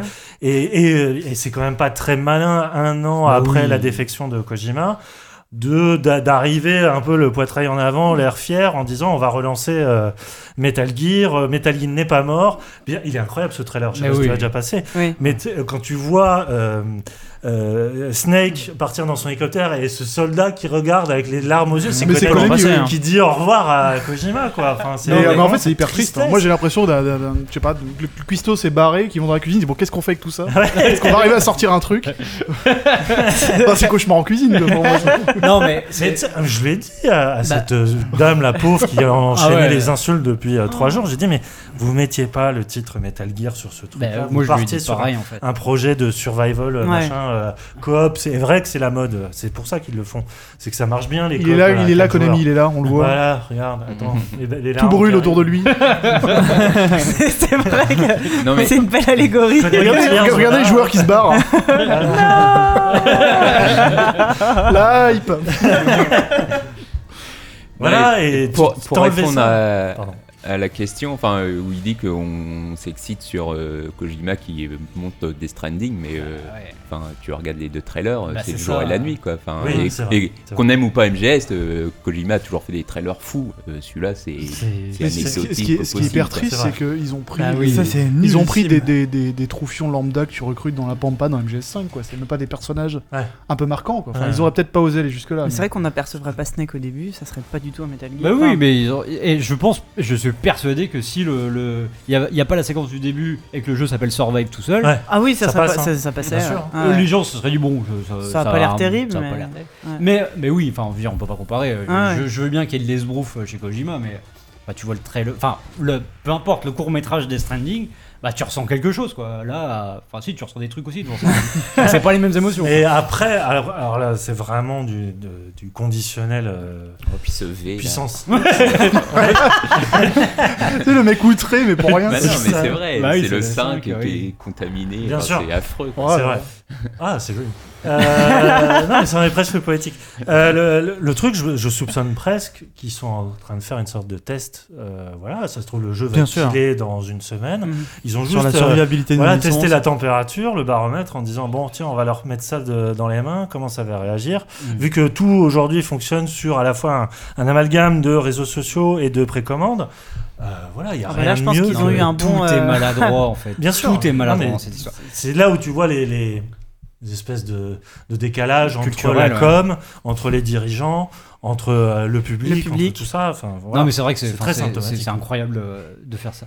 De, de faire ça de cette manière-là, euh, quand, quand t'as un truc aussi touchy, euh, tu te prépares un minimum quoi. Tu Ouais. t'arrives avec, avec de la matière. tu- C'est tu- vrai, tu c'est Tu vrai. sens que c'est pas innocent. Quoi. Enfin, Oui, oui, le non, c'est- titre ça, même. euh, ça sent l'opportunisme, mais l'opportunisme nul quoi. Enfin, je veux dire, euh, de, tout était Bah, calibré pour se prendre de, le, ce- Ils auraient dû se douter que les fans allaient attendre ça ah bah, au le, tournant. le enfin, contre-feu a ouais, été Ils le évident. savent, mais ils s'en foutent. Mais je- pas, ouais, mais je suis pas Quand sûr on qu'il- te pose la question, est-ce que t'as détesté Mais je, bah oui, mais je, mais non, mais Jamais on m'a dit ça. Mais cette question-là, il l'aurait pas posé le jour même. Je pense que c'est le lendemain. Il y avait déjà eu. Mais après, voilà, on tombe dans les clichés. Mais je pense qu'il y a quand même quelque chose de culturellement euh, très très différent dans la manière d'appréhender le, le bad buzz euh, au Japon. quoi. C'est c'est pas quelque chose qui est forcément euh, Ouais. aussi, aussi ancré dans la culture. Quoi. Et je pense que le- les tout hauts gradés de, de Konami n'avaient aucune idée, et peut-être qu'ils le savent d'ailleurs toujours pas, à quel point ça, ça, ça a chié dans la colle. Quoi. Ou alors il y a un mec qui s'est fait ses poucous dans les, dans les locaux. Bref. Est-ce que du coup on va enchaîner? Est-ce que Oui. vous avez des Parce que choses là, à on est dire? parti pour 3 heures. là, Vous vous rendez pas pas mais non. Est-ce que vous avez des choses à dire chez EA Bah, on en a déjà parlé. Ah, bon, si tu peux peut-être rajouter un truc sur sur Battlefield. Battlefield par exemple Euh, bah oui, quand même. Euh, Battlefield 1, c'est. C'est quand même leur événement. Euh, ils, ils ressortent quand même d'une période pour moi assez obscure entre le, hum, le Battlefront et puis le- l'épisode euh, intercalaire. euh, et là, personne ne m'aide parce que j'ai Je vois pas du tout de quoi tu veux Si, le flic et voyou là. Ah euh, oui, Hardline. Hardline, Hardline. voilà, qui, a- qui ont Ligne été- dure. les, les épisodes qui ont été, enfin ça a été quand même assez décrié et à raison parce que moi je trouve que ça s'est perdu dans des, enfin bref ça, ça, ça a perdu l'essence un peu de ce qui faisait la- le charme de Battlefield. Mm. Si on peut parler de charme pour un tel jeu, c'est la sensation de tout simplement du, du champ de bataille et vraiment j'attendais euh, énormément. hein C'est cohérent avec le, Le titre. hein. titre. non mais bien sûr. Ça- je dis que ça s'était perdu parce que tu le sentais pas dans Hardline et encore moins dans Battlefront. Alors là c'est une catastrophe. Et euh, T'es journaliste. ah ouais, t'as vu. hein. Et, et- ouais. Mais non, mais je les attendais pour ça en fait. Parce que je me disais, bon, ça va être une partie de multijoueur à 64 euh, de 7-8 minutes. Comment te faire un avis? Et en fait, pour moi, tout est une question de sensation. Et ben là-dessus, j'ai trouvé que le One s'annonce vraiment très très bien. C'était dans la fameuse map qu'on monte là du Ouais. désert. euh, où, euh, bah, qui est une map quand même assez plate, ou avec peu de bâtiments, peu de destructibilité. Bon. Contrairement à la, la, la, la map de la, je sais plus, c'était les Ardennes ou la Somme euh, qu'ils avaient montré là avec euh, tout le village qui est entièrement destructible. Ouais, Là, c'est le contraire, c'est vraiment le vide. Mais je trouve que dès que t'es dedans, et ben tout de suite, t'as as vraiment le, le- le bruit du vent, le- la sensation du sable qui se soulève. Il y a des tempêtes qui se mettent en route. Euh, t'as le côté énorme et en même temps t'as pas le sentiment d'être perdu Euh, enfin vraiment j'ai trouvé et en plus c'est ce côté euh, ben, pas historique mais rétro-futuriste parce qu'ils assument complètement le côté presque steampunk Mm. de l'approche de la guerre 14-18. Euh, dans le gameplay, ça se ressent vachement. T'as le côté un peu. euh, bah, chaque fusil se recharge en une fois. euh, tout est un peu euh, système D, bricolé, euh, et ça marche hyper bien. Ça marche hyper bien parce que tu- reviens à une espèce de, de tactique un peu. Un peu, bah, tu dois compter un peu sur les autres aussi, euh, tu dois compter su- sur l'environnement et pas sur les gadgets. Et euh, bah, moi je trouve que ça, a- ça a vraiment bien marché. Je comprends que 10, toi tu. euh, 10. Kevin, pardon, tu te sois senti euh, complètement extérieur à ça parce que. Moi, moi, j'ai pas. c'est un jeu pour fans en fait. Oui, voilà, oui. Mais euh, bon, je, je, je vais pas insister parce qu'effectivement, je m'y connais pas assez. Mais c'était pas désagréable, c'était juste que, pour le coup, il, il me faudrait beaucoup d'entraînement pour. euh, me- Mais il a l'air d'être très attendu par les fans. C'est c'est Ah un, bah c'est ouais, un jeu c'est- pour fans de BF 1942 aussi. Oui, Enfin, moi, c'est ça. c'est le côté Africa Corps, enfin vraiment désert et tout, Mm. qui était une map des, les plus Graphiquement, c'est monstrueux quand même. Il faut quand même préciser ça. euh, techniquement, c'est. J'ai fait les deux, j'ai fait. PC et One, et j'étais assez surpris que la One euh, est très j'ai montré, j'ai Ouais. montré le trailer à mon PC, c'est évanoui. Hein. T'as pas, vu, de différence flagrante entre les versions? énormément, mais je, je trouvais que la version One ne souffrait pas en termes de, de fluidité, de rendu. euh, ils ont quand même fait un, un boulot assez, assez chouette là-dessus. Non, vraiment, ça, ça annonce comme un très très bon épisode. Après, il y a la fameuse question de la campagne solo qui est toujours le, Bon, cette espèce ouais. de poison. Ouais, mais ce qui est marrant, c'est que là, ils communiquent pas du tout dessus. Ouais, ouais. Mais Oui, ils on ont toujours été nuls pour faire des solos. enfin, Ah oui. oui, bien sûr. Mais il y a des années où ils ont mis leur euh, trailer et leur, camp- Oui, leur sur le campagne de com là-dessus. ouais. Et je pense que là, ils se sont ravisés, quoi. Enfin, clairement. En euh, même temps, Dice Map sur Marvel, j'arrive pas à faire un solo, alors bon, Ouais. euh, bon, pas- c'est vrai. Mais, euh, mais non, non, ça a l'air très chouette. Par contre, comme dit quelqu'un très justement, il faudra 5000 heures de jeu pour jouer comme dans le trailer. En fait. Environ, ouais. Aussi Mm. bien. Au- Aussi bien, je ouais. sais pas. Alors là, je, Je sais je- pas. je regarde- j'ai pas regardé la personne jouer, mais Moi, euh, je sais que en j'ai termes de pris- spectaculaire, par contre, c'est tout de suite. hein. J'ai Là, y a pris pas un de cheval, problème. je suis parti à l'autre bout et quand on a commencé à tirer sur mon cheval, j'ai eu peur, alors je l'ai laissé. et du coup, j'étais hyper loin. J'ai dû revenir rapidement. voilà. Mais moi, j'ai hâte de voir Chris jouer parce que je me rappelle quelques années qu'il avait testé Arma ou Arma 2, je crois. Et il avait couru très très très très Mm. vite en ligne droite. Il s'était fait shooter 10 fois de suite. Non, mais moi, je, ouais, je, je tire sur tout ce qui bouge. Ouais. Mais pareil aussi. En l'occurrence, c'est toi. il s'est tiré dans les pieds. Ok, bon. Est-ce qu'on passe à Ubi? Ah oui, tiens, Ubi. Alors, Riche idée. euh, moi, du coup, j'ai passé tout le vendredi après-midi chez Ubi, comme ça, j'avais, j'ai fait un tir groupé sur tous leurs jeux, en tout cas tous ceux qui me semblaient intéressants. Et euh, alors, dans l'ordre, euh, Yann s'en va, alors que je- je- Non, non, mais j'aurais non. besoin qu'il approuve ce que je vais dire. C'est que, non, en fait, Euh, ce qui a commencé, c'est euh, on a commencé avec euh, Watch Dogs 2. Alors de manière assez curieuse, ils ont montré le multi qui est- m'a semblé euh, d'un intérêt euh, plus que discutable. J'ai trouvé ça chiant à mourir. En plus, ma- pour le coup, j'avais pas de bol, j'avais une sorte de bécane qui qui ramait et du coup, je, je rejoignais euh, mon matchmaking était à- en retard. Donc du coup, j'arrivais sur une partie toujours après les autres. Ce qui fait que par exemple, dans une course poursuite, bah, j'avais un kilomètre de retard, c'était un peu chiant. Comme Mais quoi, bon. après Battlefield 1 et Watch Dogs 2, vous comprendrez que Oui. Kevin n'est pas du tout un Oui, voilà, quelqu'un du non, multijoueur. non, en multi, je suis pas bon. Non, non, mais après, euh, je, voilà, je, je, je vais rien dire sur le jeu parce que je sais pas, je sais pas si ce sera bien, mais, mais l'intérêt pour moi, est- c'est le solo, c'est pas le multi. Ça, Euh, ça a l'air très joli. Hein. Euh, Ah, c'était bah, moche. ah, Ah voilà, c'est pour ça que je dis que ça a l'air très joli. Ah ouais, C'était très version vilain. PS4 pour le coup. Bon, c'est clairement pas terminé, je pense. Là, c'était pas la build. euh, mais je. Le problème, tu- c'est que le 1 n'était Oh pas terminé non plus après la sortie. Tu donc, sais euh, qu'il y, a- il y a toujours ce moment où tu peux douter euh, du fait que le multi a peut-être été délocalisé. Il y a Oui. toujours ce moment où tu peux avoir des doutes. Après, euh, c'est vrai que c'était c'est pas. Enfin, ju- juste pour préciser, c'est pas un mode multi dans le sens mode multi à part. C'est un peu à la Oui, Dark. Souls, sans Oui, vouloir oui, tu peux insulter Dark Souls. rejoindre, euh, C'est ça, oui. C'est du seamless, c'est-à-dire que c'est des intrusions de parties Mhm. solo. Ouais. T'as un host à chaque fois. Et euh, soit tu fais du coop, soit t'es en deux contre deux avec la police. euh, En dans gros, un tu reçois une alerte sur ton smartphone euh, qui, qui te dit euh, machin, vous pouvez rejoindre euh, une, euh, une, une course poursuite et voilà, tu vas. Après, enfin, c'était. euh, enfin, je sais Non, pas. c'était vrai- c'était euh, tout aussi ennuyeux que le fameux mode seamless du premier. Ouais. Enfin, vraiment, je comprends pas non plus pourquoi ils nous ont montré ça plutôt que. euh, Je me souviens que le premier, il nous avait montré plein de missions, plein de trucs Mm. assez narratifs. Et là, enfin, le, le- le trailer est assez chouette, hein, ce Ouais, qu'ils le montré trailer à est, l'E3. est pas mal. Mais là, franchement, ça m'a complètement euh, Ouais. désambiancé. Alors, mais euh, pour le coup, euh, la courbe totalement inverse pour For Honor, que- où euh, moi en y allant, je me dis, bon, euh, voilà, encore une presse de For Honor où on va rien piger et tout. et, euh, et ça, c'est un truc qu'on peut mettre au crédit du bis, c'est que tout était jouable chez eux. Ouais. Ouais. Et bon. Pas for- forcément pour le mieux avec Watch Dogs, mais en tout cas, For Honor, ça m'a vraiment permis de comprendre enfin ce qu'était ce jeu. Qui, effectivement, on va dire la définition qu'on avait, qu'on avait pu en faire après le 3, euh, le côté euh, voilà, Dark Souls cross euh, Dynasty Warriors est assez juste dans le sens où euh, il y a en fait euh, il y a des c'est du multi avec euh, des héros et, euh, et des mobs euh, à, à Ah, la- En fait, c'est du MOBA. hein. oui il y a un côté il y a un côté il y a un côté MOBA mais euh, mais avec vraiment une jouabilité enfin il n'y a pas le, le côté euh, lol c'est-à-dire la vue de dessus le machin hyper Oui, Là, là, on est quand même vachement euh, dans le dans des confrontations directes euh, et, euh, et- et vraiment brutales euh, façon façon Souls. Mais euh, je sais pas. Moi, j'ai trouvé que la manière de gérer effectivement les trois gardes, qui peut donner un truc un peu euh, un peu compliqué euh, et un peu fouillis à l'écran en fait entre les mobs, les indicateurs euh, toujours à la Ubisoft, c'est-à-dire qu'il y en a partout, euh, les minimaps, les, ma- machins. Mais c'est, je sais pas, il y, avait quand même un souffle. plutôt, plutôt sympathique dans la manière de, jouer en coop en fait. Moi, j'ai, voilà, vraiment senti ça. C'était un capture the point, hein, enfin, comment on appelle ça zones, capture de zone. Ouais, euh, conquest là. Ouais. Euh, je sais pas, il y avait, il y avait un vrai travail en équipe euh, avec des, comme ça, des, euh, des en renfort comme C'est ça. ça, ouais. Il y avait de l'entraide. C'est la bataille de ligne de front. Ouais, c'était c'était assez, ouais. c'était assez brutal de, de- d'arriver- dans, la mêlée, de charger euh, Mm. en faisant tourner, tourner l'épée et tout. Enfin, euh, finalement, bah, contre tout ça, c'est, c'est, je pense que c'est, c'est finalement euh, assez intéressant en fait, Ouais. comme, euh, Mm. comme concept. Je trouvais ça aussi rigolo. Après, moi, j'ai une petite appréhension dans le sens où euh, le fait est que tu es vraiment au milieu de mobs et machin, tu as une sensation de, pour le coup, de champ de bataille qui est plutôt chouette. Euh, après, il y a eu vraiment plusieurs moments. Alors, je suis pas aussi bon que Kevin pour le coup, euh, où euh, j'ai trouvé ça très chaotique dans le sens où tu es, au milieu de plein de, de- Mm. d'avatars. Tu dois gérer le tien, tu dois gérer l'ennemi.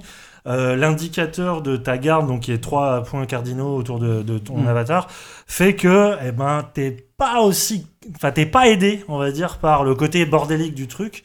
Et ça m'a un peu, ça m'a un peu gêné, tu vois. Alors que Dark Souls, Ouais. qui, enfin, c'est, vraiment pas le, le bon exemple, mais Dark Souls a vraiment réussi à créer le, le- un système de duel exceptionnel, Bah, c'est ça alors qu'il y a rien qui est fait pour. C'est vraiment. Non euh, mais je, je pense que c'est une question d'habitude. Ouais. C'est, c'est vrai que au bout d'un moment, euh, comme dans tous les jeux Ubi, au bout d'un moment, tu supprimes des indicateurs progressivement en fait, Ouais. jusqu'à trouver une sorte d'épure, euh, enfin une, une lisibilité. Mm. Là, je pense que les trois gardes, euh, au bout d'un moment, le, la le gestuelle, ouais. la gestuelle de ton personnage suffira. euh, Ouais. Parce que, ouais, il faut expliquer qu'en gros, as la.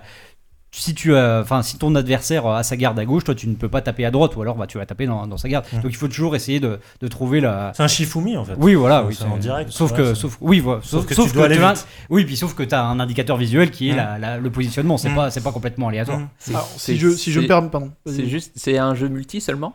Non, je- non, non, il y aura, un une- il y aura une solo. Et du coup, tes compagnons seront Ouais. gérés par l'IA. Mais ça restera peu ou prou euh, ce qu'on a vu. euh, Oui, oui. c'est- Ça reste Mais je pense même, que ça va vraiment prendre tout, toute sa saveur en multi pour le coup. Oui, si, oui. si je vous fais un petit point de chat, ça fait environ 10 minutes que les gens s'en foutent de For Honor et de Watch Dogs 2. Ok. Pourtant, Ils veulent avoir des infos sur Steep en fait, parce qu'ils sont à fond. Ah, Ah, évidemment. Ah ouais. Euh, toi, t'as abandonné très vite. Bah, euh, vas-y, vas-y. Non, mais c'est c'est pas mal. C'est pas mal. Honnêtement. euh, euh, Le mec qui ose pas balancer parce que c'est des Français. Non, non, ah non, Hein euh, pour le coup, euh, en plus, moi j'étais euh, enfin, j'étais même pas avec les créas, on m'a mis devant un écran et euh, on m'a fait tester à la fois la wingsuit, euh, le, C'était la... SSX en fait. Ouais, la wingsuit, le, le time attack et le, le mode tricks. Et euh, le, côté euh, je me téléporte n'importe où marche très bien, ça c'est très chouette. Mm. Euh, T'as vraiment une liberté là- là-dedans, tu sens le potentiel de pouvoir créer tes propres pistes, machin. euh, Alors est-ce que c'est des pistes fermées ou est-ce que tu peux Ah, rider tout potentiellement ouvert. comme tu veux Ah, pendant tout des est heures, ouvert, des heures, vraiment tu là. euh, Après, j'ai pas, j'ai pas fait toute la montagne, je pourrais pas en attester. Euh, D'autant plus qu'ils avaient créé leur propre. euh, ça fait partie de ces phrases. Ouais. ah ouais, en plus ça durait un quart d'heure la présentation, donc c'était quand même assez ramassé. Et euh, ils avaient créé leur propre truc, mais moi ce que je trouve pas mal, c'est que il y a beau avoir une espèce de, de tracé un peu euh, virtuel qui est, qui est montré à l'écran, et ben euh, ça reste ouvert dans l'approche de, de- du truc, c'est-à-dire que euh, t'as pas de barrière invisible, t'as pas de machin comme ça. T'as le fantôme de la médaille de bronze euh, pour te, te guider un Mhm. minimum, mais sinon tu fais ce que tu veux. Et ça Mhm. j'ai- plutôt bien aimé. Après, le bémol, c'est que c'est techniquement pas terrible. C'est assez laid. Euh, Parce que ça a l'air. Enfin, comme Sur- ça en sur le trailer, trailer, ça a l'air cool. mal. hein. Ouais, mais c'est. c'est- voilà, c'est- Moi, la, PC, la sensation que j'ai, Ouais. c'est est-ce Ouais. qu'une fois que t'as pas un peu testé euh, chaque Ouais. épreuve, etc., tu t'es amusé, c'était un peu vertigineux, est-ce que tu Bah oui, mais je suis le mec, le- pour le coup, le plus mal passé parce que j'ai fait qu'une épreuve qu'un de chaque. ouais. J'ai trouvé ça cool, tu vois. Ouais. Après, au-delà, je ne sais pas. Moi, mon, mon sentiment, euh, c'est. euh, moi, ce, qui m'a déçu, c'est que j'ai pas, j'ai pas trouvé ça impressionnant euh, d'un point de vue, euh, justement, vertige et Non, vitesse. clairement pas, ouais. C'est ça que moi, j'ai voulu euh, surtout essayer le, le, le wingsuit et. euh, bah, je, je- je trouvais ça un peu mou. Enfin, Ouais, un peu Pour un peur jeu basé du- sur des Bah, sports de sensations Bah, j'ai un peu peur du syndrome euh, The Crew en fait, parce que The Crew s'est planté dans le sens où il a plus été du côté du MMORPG que du vrai jeu de bagnole. Ouais. Donc il en oubliait un peu le réalisme et tout ça, et puis il y avait des, des aberrations en termes de, ouais, de réalisme et de, de sensation de conduite. Et là, il y a, il y a tout un système de progression, tu peux débloquer plein de trucs, nanana, et euh, tout marche au, au record, quoi, à la, Mm. à la compétition entre potes. Donc effectivement, c'est- tu retrouves pas effectivement les sensations que tu as pu avoir devant SSX ou euh, euh, les- Alors, toutes les jeux de glisse qu'il y a eu, euh, ouais, voilà, ça, qu'il y a eu sur 64 et tout ça. Enfin, ouais, vraiment, euh, je sais pas. Je- moi, j'ai envie de Mm. laisser le bénéfice du doute, mais ce sera pas un très très grand jeu. Ouais, Ce sera alors une moi, ouverture. le, le, le, le- le bémol, c'est pour ça que je, je laissais Yann parler en premier, c'est que si euh, j'ai pas été complètement emballé et que j'ai assez vite euh, laissé la manette à quelqu'un d'autre, c'est que juste avant, je venais d'essayer le South Park avec le Nozulus. et du coup, j'avais un peu Je mal. voulais au- faire une autre transition, mais vas-y, c'est pas grave. Ah bon Bah, vas-y, Bah, vas-y. moi, moi, je voulais, moi, je voulais juste te montrer du ski. Je suis pas allé sur les stands d'Ubisoft et ce genre de Ah trucs. oui Mais par contre, moi, je suis allé voir les gars de VR Unicorns et On pensait pu parler voir de VR plus tard. Hein. ce. C'est pas grave, je montre celui-là quand même tout de suite. Parce que celui-là, il est épatant. Alors, c'est un jeu de ski aussi, mais alors très très différent. C'est un peu moche, on est un bonhomme de neige, et puis il faut descendre tout en assassinant d'autres bonhommes de neige. Alors, on leur court après, on essaie de les tuer, on les. Et pendant ce temps-là, alors là ça se voit pas, mais on est en train de pousser sur les bâtons avec les, avec le, avec le Vive, Ah, donc sur, sur la tête, et ça donne des sensations, les T'as- sons comme tu, ça. peux, tu peux lancer Ce ton genre- bâton Ouais, tu, tu as, une touche pour ça. Et les sauts donnent des, des, enfin, des sensations vertigineuses, quoi, parce que c'est vraiment, ça va hyper vite, ça va tout droit, euh, c'est complètement débile, mais c'est génial. top. Est-ce que- Voilà. est-ce qu'on peut dire aux Si gens vous êtes blasé de ce type, euh, allez-y. Hein, Est-ce qu'on peut dire aux gens que- il faut Moi, juste, envie, il faut ouais. juste foutre 900 euros dans un acheter ses valises. Voilà. Est-ce qu'on peut dire que si les gens ont suivi la Gamescom comme des tarés en allant sur tous les sites de France, ils ont pas vu ce jeu quand même? Ah bah, c'est très probable. Ah bah, je pense qu'on va vous parler de trucs tout à l'heure. Est-ce qu'on peut revenir à mon jeu préféré que j'attends, Ah, qui est South oui. Park? Ah, ok, alors attendez, South, voilà, je vous le lance, c'est bon, vos jeux nuls là. Voilà, bah South Park, euh, du coup, euh, moi j'y suis allé donc le vendredi en fin de journée. Euh, et je- j'ai tout de suite senti le traquenard hein, quand on m'a dit bah, tu seras tout seul pour cette, cette séance là donc euh, bah tu vas pouvoir essayer le Nozulus quoi. Tu leur dis nos Donc Ah, le la Nozulus chance. pour euh, remettre euh, c'est euh, un petit euh, gadget qui, que des ingénieurs euh, mandatés par Ubisoft ont mis au point en 4 mois euh, pour euh, te mettre donc sur le pif et qui a été euh, euh, comment dire euh, il y a des ingénieurs hein, en, en parfum hein, qui ont été euh, m- comme ça qui ont bossé pour trouver les- la fragrance Des nez magnifique. quoi. Des nez. Des nez, ouais. trouvé la, la fragrance parfaite. Parfaite. Et euh, donc la fragrance parfaite, c'est une odeur d'œuf pourri euh, qui, comme ça, est exhalée à l'intérieur de, de, de, de, de- de- de cet appareil à chaque fois que le personnage lâche un P, ce qui arrive dès que tu appuies sur une touche en général. hein, euh. Et euh, donc dans la démo qui, au début, euh, tu arrives chez Ah oui tu arrives chez Cartman, donc c'est le- moi la, séquence- la séquence que j'ai faite, donc c'est le tout début du jeu. Tu arrives chez Cartman en tant que le, le- le king de, du jeu précédent, Oui. et donc tu cherches euh, déjà. Ça pour le coup, moi j'ai trouvé ça très drôle parce que Mais ils t'ont oublié, hein, par contre. hein. T'es le roi, mais ils t'ont laissé. Ouais, euh, voilà. tomber, Mais avant, Parce ils qu'en sont fait, passés à autre chose. là hein. voilà, la mode a, la le mode mode a changé. Mais avant, avant d'aller rejoindre Cartman, tu te rends compte qu'il y a un cadenas sur la cave. Euh, donc tu dois trouver le mot de passe pour accéder à la cave. Et là Mhm. donc tu fouilles dans la maison. Là c'est très très drôle. Parce que tu, tu trouves des trucs affreux mais partout quoi. C'est chez la- Cartman. Ouais, dans ah la oui, chambre, dans la chambre de sa mère il y a, il y a- il y a- voilà Ah, Oui, ouais. sa mère. C'est. 18 plus, hein. Ouais, c'est- c'est- La mère à Cartman, quoi. Enfin, tu Voilà. c'est, hein. Et donc, euh, je, je, je vous spoil, hein, le mot de passe, c'est euh, fuck you mom. hein. Euh, Mince, non, spoil pas. et euh, donc voilà, et donc une fois qu'on descend à la cave, donc là le jeu commence et tu as, tu as donc euh, avec par, certains personnages qui ont des pouvoirs, notamment comment il s'appelle, toi tu vas, tu vas savoir Sophie, euh, ce- le super héros avec le cerf-volant, euh, c'est Kite Man ou un truc Oui, comme ça là. ça.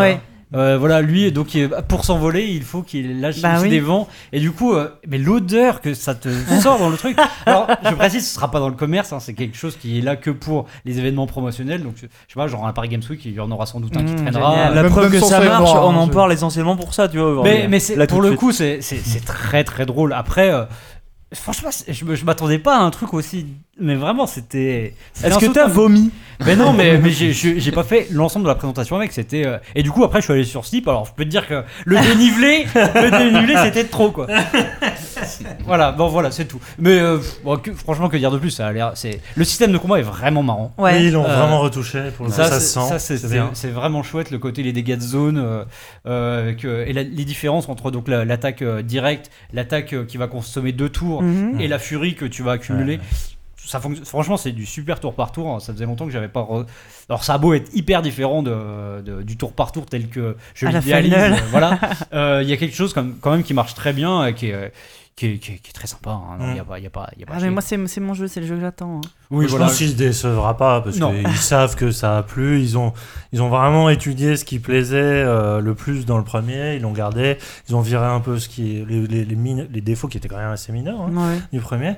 Et, euh, et en plus, euh, on n'a pas pu tous tester parce qu'il y aura, je crois, 9 ou 8 ou 9 classes de héros. Ouais, et oui. Il n'y en avait qu'une d'accessible. C'est bien vraiment. étoffé. hein. Ah, il y en Et- avait et- trop- trois d'accessibles. Ouais, mais le, le- enfin, le mec m'a dit tu prends celle-là et tu alors pas. Je sais pas. euh, Euh, moi, j'ai pris Ceux qui va vite là. Ah oui, bon, bah, d'accord. Et, euh, et déjà dans cette classe-là, il y avait plein de trucs. Ouais. Et je me dis, ah, alors, quand il y en aura 8, Mais ça c'est va vrai vraiment qu'il y être a cool. ouais. 8, classes de perso. ouais. Non, oui, c'était très bien. Est-ce que du coup, euh, sur ma petite liste, j'ai un Namco ensuite? Euh, Oui, alors euh, Namco, je, je voulais juste en glisser deux mots, c'est parce que euh, ce qui est intéressant, c'est que chez 23 Namco. Mais non Mais ouais. Mais attendez, on fait le débrief. Alors, faut savoir que c'est On- pas une voix off, hein, c'est Chris que vous voyez pas à l'image. C'est ça qu'on ne voit pas, Chris. C'est vrai Rapproche-toi qu'on un peu. pas. Ce qui est intéressant, c'est que chez Namco, Déjà dépassé l'heure. quand il n'y a, compte pas faire. de- quand il y a pas de Dark Souls, euh, on a toujours l'impression que ça va se résumer à Tekken. Euh, bah, oui, à faire un Tekken, mais surtout à DBZ et Ah, Naruto. sur quoi. le marché US, c'est le cas. Voilà, à DBZ et Naruto, on craignait ça, sachant que cette année, il y avait deux jeux non annoncés. euh, Donc le premier c'était Little Nightmares, donc euh, qui a été élu, si je ne m'abuse, euh, jeu indé du salon. Ouais, Euh, c'est ça. Par ses pairs et par un jury sans doute. Et euh, voilà. un L'information. Petit complément. Tu petit sais, ils viennent sur les stands et ils mettent des macarons. Oui, voilà, c'est ça. C'est Donc- celui qui a le plus de macarons. euh, Exactement. Voilà. Donc euh, j'a- j'avais pas complètement tort. C'était flou, mais pas flou. Et euh, donc euh, le studio, ce sont des Suédois. Ça m'est revenu au dernier moment. Des Suédois de Yougoslavie Des ou, euh, Suédois de Malmö euh, qui ont travaillé longtemps avec Sony sur les versions euh, Vita, par exemple, de Little Big Planet ou de Tearaway, et qui là font leur premier euh, jeu euh, vraiment euh, original. Et euh, donc on reconnaît la patte euh, évidemment en termes de, de mécanique de jeu. voilà. Enfin voilà, là on- si on le voit à l'écran, uh-huh. euh, c'est exactement ça que j'ai fait moi d'ailleurs, c'est le, le début du jeu. Euh, et euh, ce qui est intéressant, c'est que au-delà, enfin moi, moi j'aime pas, j'aime pas du tout Little Big Planet parce que je trouve ça franchement et la DM me plaît, me plaît pas du tout. Là, il y a quand même quelque plus, chose. le- le- le- Voilà, là on m'avait vendu euh, quelque chose comme euh, un univers burtonien et Ah oui. c'est plus intéressant en fait qu'un univers. Ouais, là, ça a l'air clairement dérangé, quoi. Oui, Bah, tu vois ça, tu te dis déjà qu'est-ce que ça fout chez Konami quoi. C'est- Chez Namco. Namco, pardon, excusez-moi. Mais, euh, mais oui, mais, Mais mais. Namco d'autant. Mais plus, c'est pour, ouais. c'est pour ça que je, je trouvais Ouais, intéressant d'en parler. Ah c'est oui, parce que, carrément, ouais. Euh, voilà, euh, Namco a décidé de s'ouvrir à une sorte de petit line-up, euh, comment dire, euh, j'allais dire interlope, mais c'est un peu, j'en ai marre de ce mot. Non, en plus, ça veut pas dire. Nous aussi, on en a marre, hein, Un, petit line-up euh, alternatif. Alternatif, oui, ouais, Voilà, voilà. voilà, on voilà, est c'est beaucoup mieux. un, line-up alternatif avec, avec voilà, comme ça en misant sur des, petites créations indé. Et celui-ci, effectivement, a quelque chose.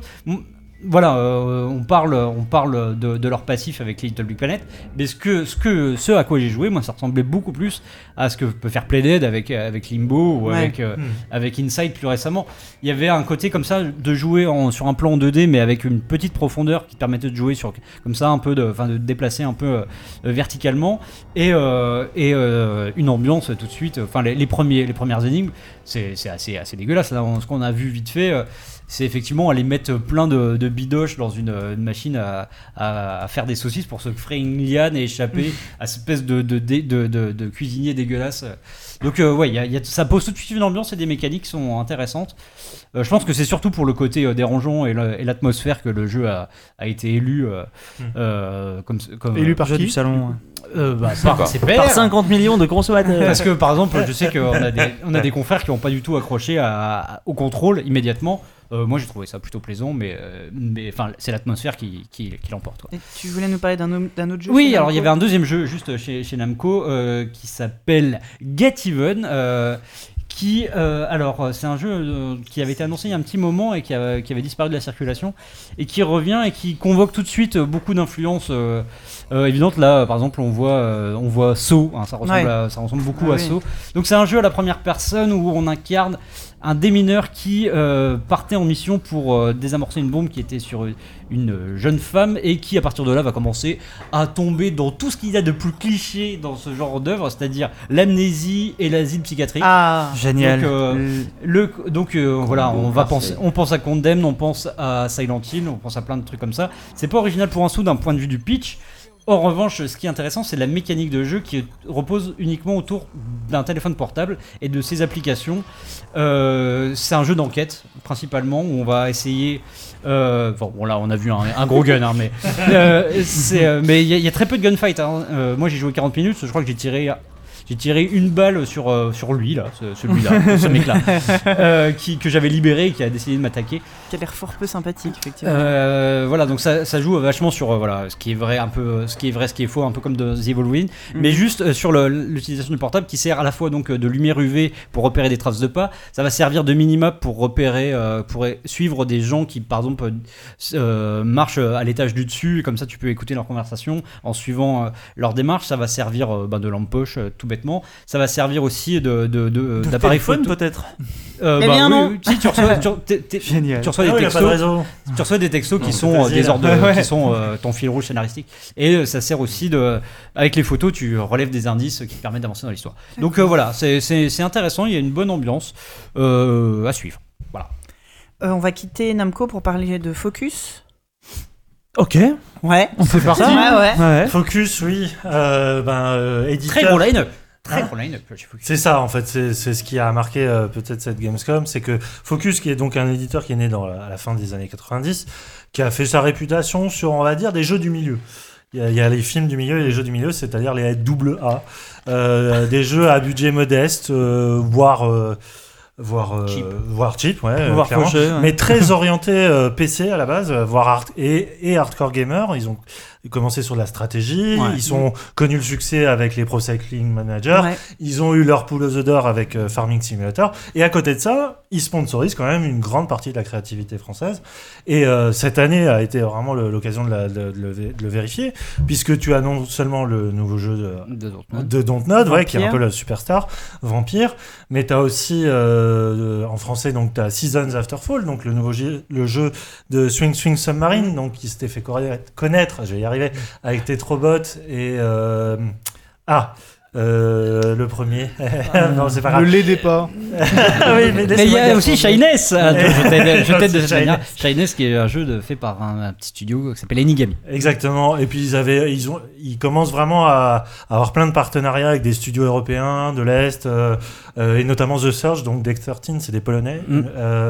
Il y a aussi, et c'est eux, ils se sont spécialisés dans les licences euh, Games Workshop, Ouais. tout ce qui est Warhammer, Warhammer Faut- 40 000. Focus, ce qui est épatant, c'est que ça fait 10 ans qu'on dit que leur line-up est 10% mieux que l'année précédente. Ouais, ouais. Non, et là- en fait, il y a la vache à lait Farming Simulator qui finance des trucs ça, en et, fait. et puis ils sont de rentrés en risque. bourse, en bourse euh, l'année dernière euh, pour la première fois, euh, avec l'intention claire non pas de se mettre du, du pognon dans la poche, mais de d'investir dans des vrais triple A pour le coup. Mm. Et là, on n'y est pas encore, mais ça va être normalement Ouais. l'année prochaine. Bah pour le coup, voilà, le- les deux Quoique jeux. que- Vampire est déjà bien, Donc, euh, bien parti. Je pense qu'on peut, euh, enfin voilà, Seasons After Fall, ça a l'air euh, vraiment sublime. Shyness, c'est très intéressant aussi. Mais euh, île de jeu, euh, tête de pont de, de, de, de Focus, là, c'était, euh, c'était. enfin, tu, tu veux peut-être parler de Space Hulk aussi, mais euh, pour moi, c'était Vampire et, et, et The Surge. The Surge, donc euh, non, Vampire, ok, Vampire, Vampire, N'importe. Vampire, euh, Sylvain, Euh, Vampire, donc euh, fait par. euh, c'est un jeu qui, qui nous épate à chaque fois qu'on le voit parce que vo- voilà, euh, euh, ce qui est intéressant avec avec ce jeu-là, c'est qu'on a l'impression qu'on va réussir à trouver euh, la, la- la faille en discutant avec les créateurs. Et finalement, on se rend compte qu'ils ont pensé à tout, quoi. Parce que donc, euh, pour, euh, pour résumer, donc c'est un, c'est un jeu qui se passe dans une Londres envahie par, euh, par une maladie qui est une peste, mais non, qui la grippe espagnole. une grippe espagnole, pardon, qui euh, est euh, sous, sur fond aussi de, de- de vampirisme comme ça, larvé. Et euh, on va jouer, tout l'intérêt du jeu, c'est qu'on va jouer dans un univers où tous les personnages euh, secondaires ont un background, ont un nom, ont une personnalité. Et le fait qu'on incarne un vampire qui va choisir ou pas de les tuer, de, de s'en repaître, euh, va, va forcément influencer non pas le scénario, mais en tout cas euh, va, va modifier ton personnage en profondeur. Donc ça c'est intéressant. Et ce qui moi ce qui me plaît beaucoup, c'est que euh, c'est que c'est en ça que le, le- jeu a quand même euh, ce, petit surplus Dontnod où on peut aller même jusqu'au cliché de dire ce surplus français, c'est que il y a une sorte de, de côté méticuleux, de perfectionnisme dans, dans l'écriture qu'on trouverait pas ailleurs. Et ils ont vraiment effectivement pensé à tout. Euh, Chaque personnage, si par exemple on peut on peut vraiment gagner en pouvoir en se nourrissant d'un PNJ et pas d'un ennemi, parce que c'est une question qu'on peut se poser. Pourquoi en tuant un chasseur de vampires on ne deviendrait pas plus fort? C'est parce que, euh, voilà, dans l'imaginaire, pour euh, un vampire, pour qu'il se nourrisse bien, il faut qu'il se nourrisse aussi de l'âme, il faut qu'il ait pris possession, qu'il domine euh, sa victime. Et, et c'est, tout le jeu est sur ça en fait. C'est d'arriver à apprivoiser les gens de leur, en leur parlant et pas juste en les castagnant quoi. Et plus on va arriver à avoir un, un rapport fort euh, spirituel avec une victime, et plus le fait de s'en repaître nous rendra puissants derrière. Donc voilà, il y, a- il y a quelque chose comme ça qui est quand même euh, hyper intéressant dans, dans le jeu. Question de Dr Stauffenberg.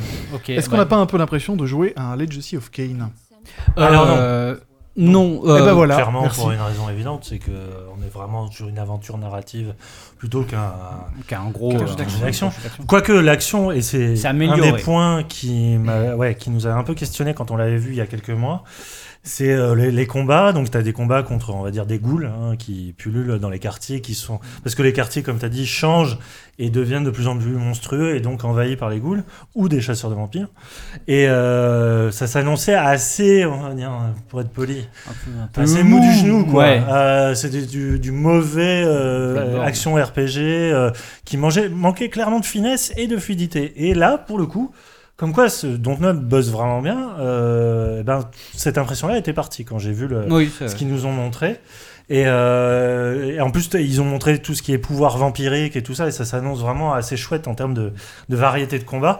Et c'était Block Zam Matter, le jeu de Shooting Submarine. Je n'en démordrai pas. Et euh, mais là, ce que j'ai trouvé aussi euh, très très intéressant, en discutant avec Stéphane Beauverger, donc le directeur narratif du jeu, excellent romancier par ailleurs, euh, c'est que c'est un jeu de vampire qui a vraiment pris le parti que tu n'es pas le héros.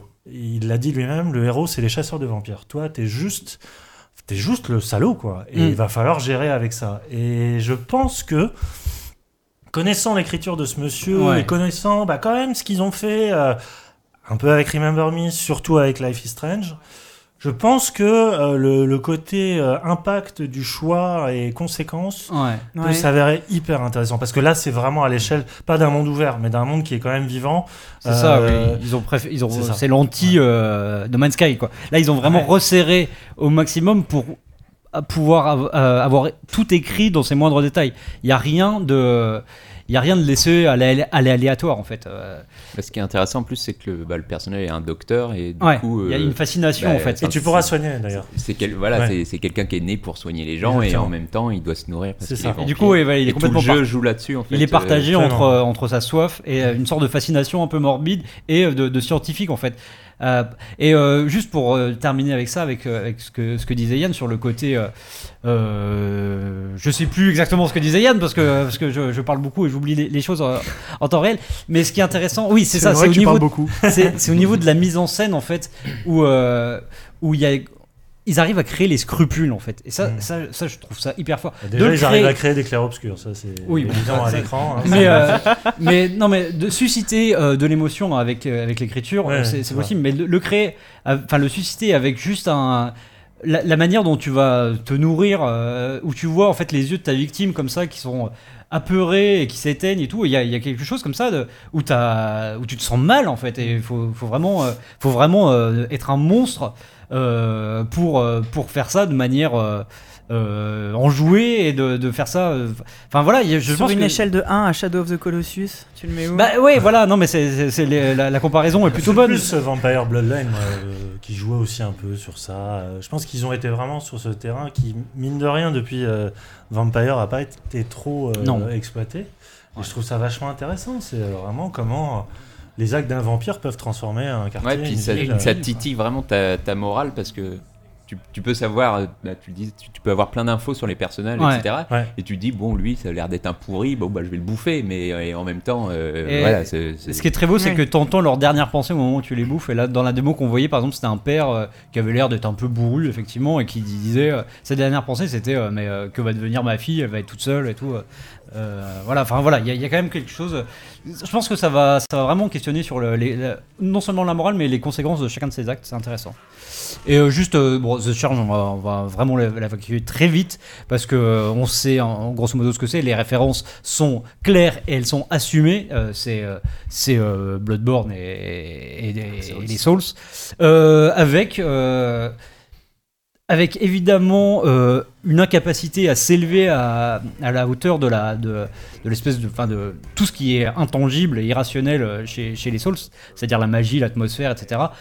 Mais comme ils savent qu'ils arriveront jamais à être à ce niveau-là, ils assument complètement ça en faisant une pure série B. Le scénario est d'une débilité sans nom. hein. c'est vraiment le, le mec qui trouve, euh, qui dans un futur proche, euh, il n'y a plus de boulot, il en trouve un, euh, et au moment où il arrive pour son premier jour à l'usine, eh ben, tout le monde est mort. Euh, tout, le monde, Génial tout le monde est mort, mais pas vraiment parce que les hommes ont, donc, ont fusionné avec des, des, des- des machines. Euh, c'est des hommes euh, chariots élévateurs, des hommes, euh, des hommes euh, Segway, euh, enfin Fenwick. Est-ce qu'il y a c'est- des hommes y a de- à café? Euh, non, pas encore, mais en tout cas, euh, voilà. on est plus près des, proche des hommes épées à tronçonneuse euh, Oui, voilà, donc c'est- C'est fou, Oui, on, dirait c'est- un, on dirait cosplay de Transformers. Il y a un côté, euh, y a un côté Tetsuo euh, ouais euh, assez, assez sympa. Mais, euh, mais en tout cas, c'est la, la- la différence en termes de- d'approche, c'est euh, c'est vraiment les, les dégâts localisés, Ouais. où en fait il faut observer euh, quelles parties d'un ennemi sont sont semblent les plus fragiles, c'est-à-dire les moins euh, euh, enfin, là où il y a le moins d'armure ou de, de, de, de- de morceaux d'acier et, euh, et on peut récupérer les, des morceaux de, de- des pièces d'équipement des ennemis pour renforcer son exosquelette. Il y a l'air d'avoir du gros boss, ça, moi j'aime bien voir Ah ce ouais, genre ouais. de jeu sur des salons parce que c'est euh, c'est typiquement le genre de jeu où ça triche pas. C'est-à-dire qu'on va te montrer une enfin il y a vraiment quelqu'un qui joue et qui meurt euh, de- devant toi. Euh, C'est pas un truc bullshit la plupart du temps. Moi, j'aime bien j'aime bien voir justement euh, les, les limites quitte à voir de- des glitches et des, des petits défauts mais là on voit on voit vraiment le mec en train de jouer de, de morfler et de recommencer du coup des fois. C'était ça a l'air cool. hein, Ouais, je suis, je suis assez d'accord. Autant Lords of the Fallen, donc leur précédent, souffrait d'une parenté beaucoup trop. Bah, de la comparaison, euh, ouais. Ouais, terrible. Et puis il faisait aucun effort, clairement. Enfin, Ouais. euh, là, je veux bien défendre le jeu, mais c'était quand même assez. C'était assez- feignant. ouais. Ouais. Alors que là, euh, non seulement bah, le décorum est quand même beaucoup plus. euh, Le changement d'univers, je trouve ça assez, Ouais, assez et puis chouette c'est maîtrisé. Tu sens que c'est ça, quoi. Il y a une approche complète, beaucoup plus arcade, beaucoup plus dynamique, euh, et en même temps assez tactique parce que vraiment le, Ouais. le fait de récupérer les parties de tes ennemis pour euh, customiser ton propre avatar, euh, c'est plutôt. Le seul regret que j'ai eu, c'est que c'était pas jouable, quoi, Ouais. parce que je- on les croit sur leur bonne foi. Euh, C'était jouable sur, euh, sur le, le Ouais, son public. hein. Ah oui, Donc euh, pour le coup, euh, En fait, là, il y a, comme il y a- il y a pas, il y a Ouais. pas, de- il y a pas de, Ouais, ouais, ouais, il y a pas de mensonge. Le, le héros, là, comme ça, on dirait un peu le héros de Dead Rising 4 euh, en version serious, un petit peu, le côté Ouais. bricolé un peu de Oui, toutes parts. bon, pour le coup, il est. Je pense qu'il faut, faut pas attendre grand chose de la narration. hein. Ah bon non mais ouais. Ça a pourtant l'air épatant. Mais les, les boss Fury- sont vraiment bien, par contre. On Furyman qui dit ça fait assez couloir, non?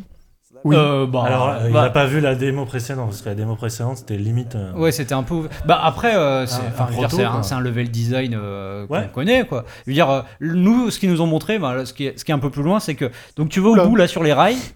Tu vas sur les rails, t'as un mini boss, une sorte d'araignée, et si tu tournes à droite, tu vas ouvrir un raccourci vers la zone du début. Donc c'est quelque chose qu'on connaît. Souls, ouais. Oui, Oui. voilà, Ah c'est oui. c'est- c'est juste, c'est du gain de terrain.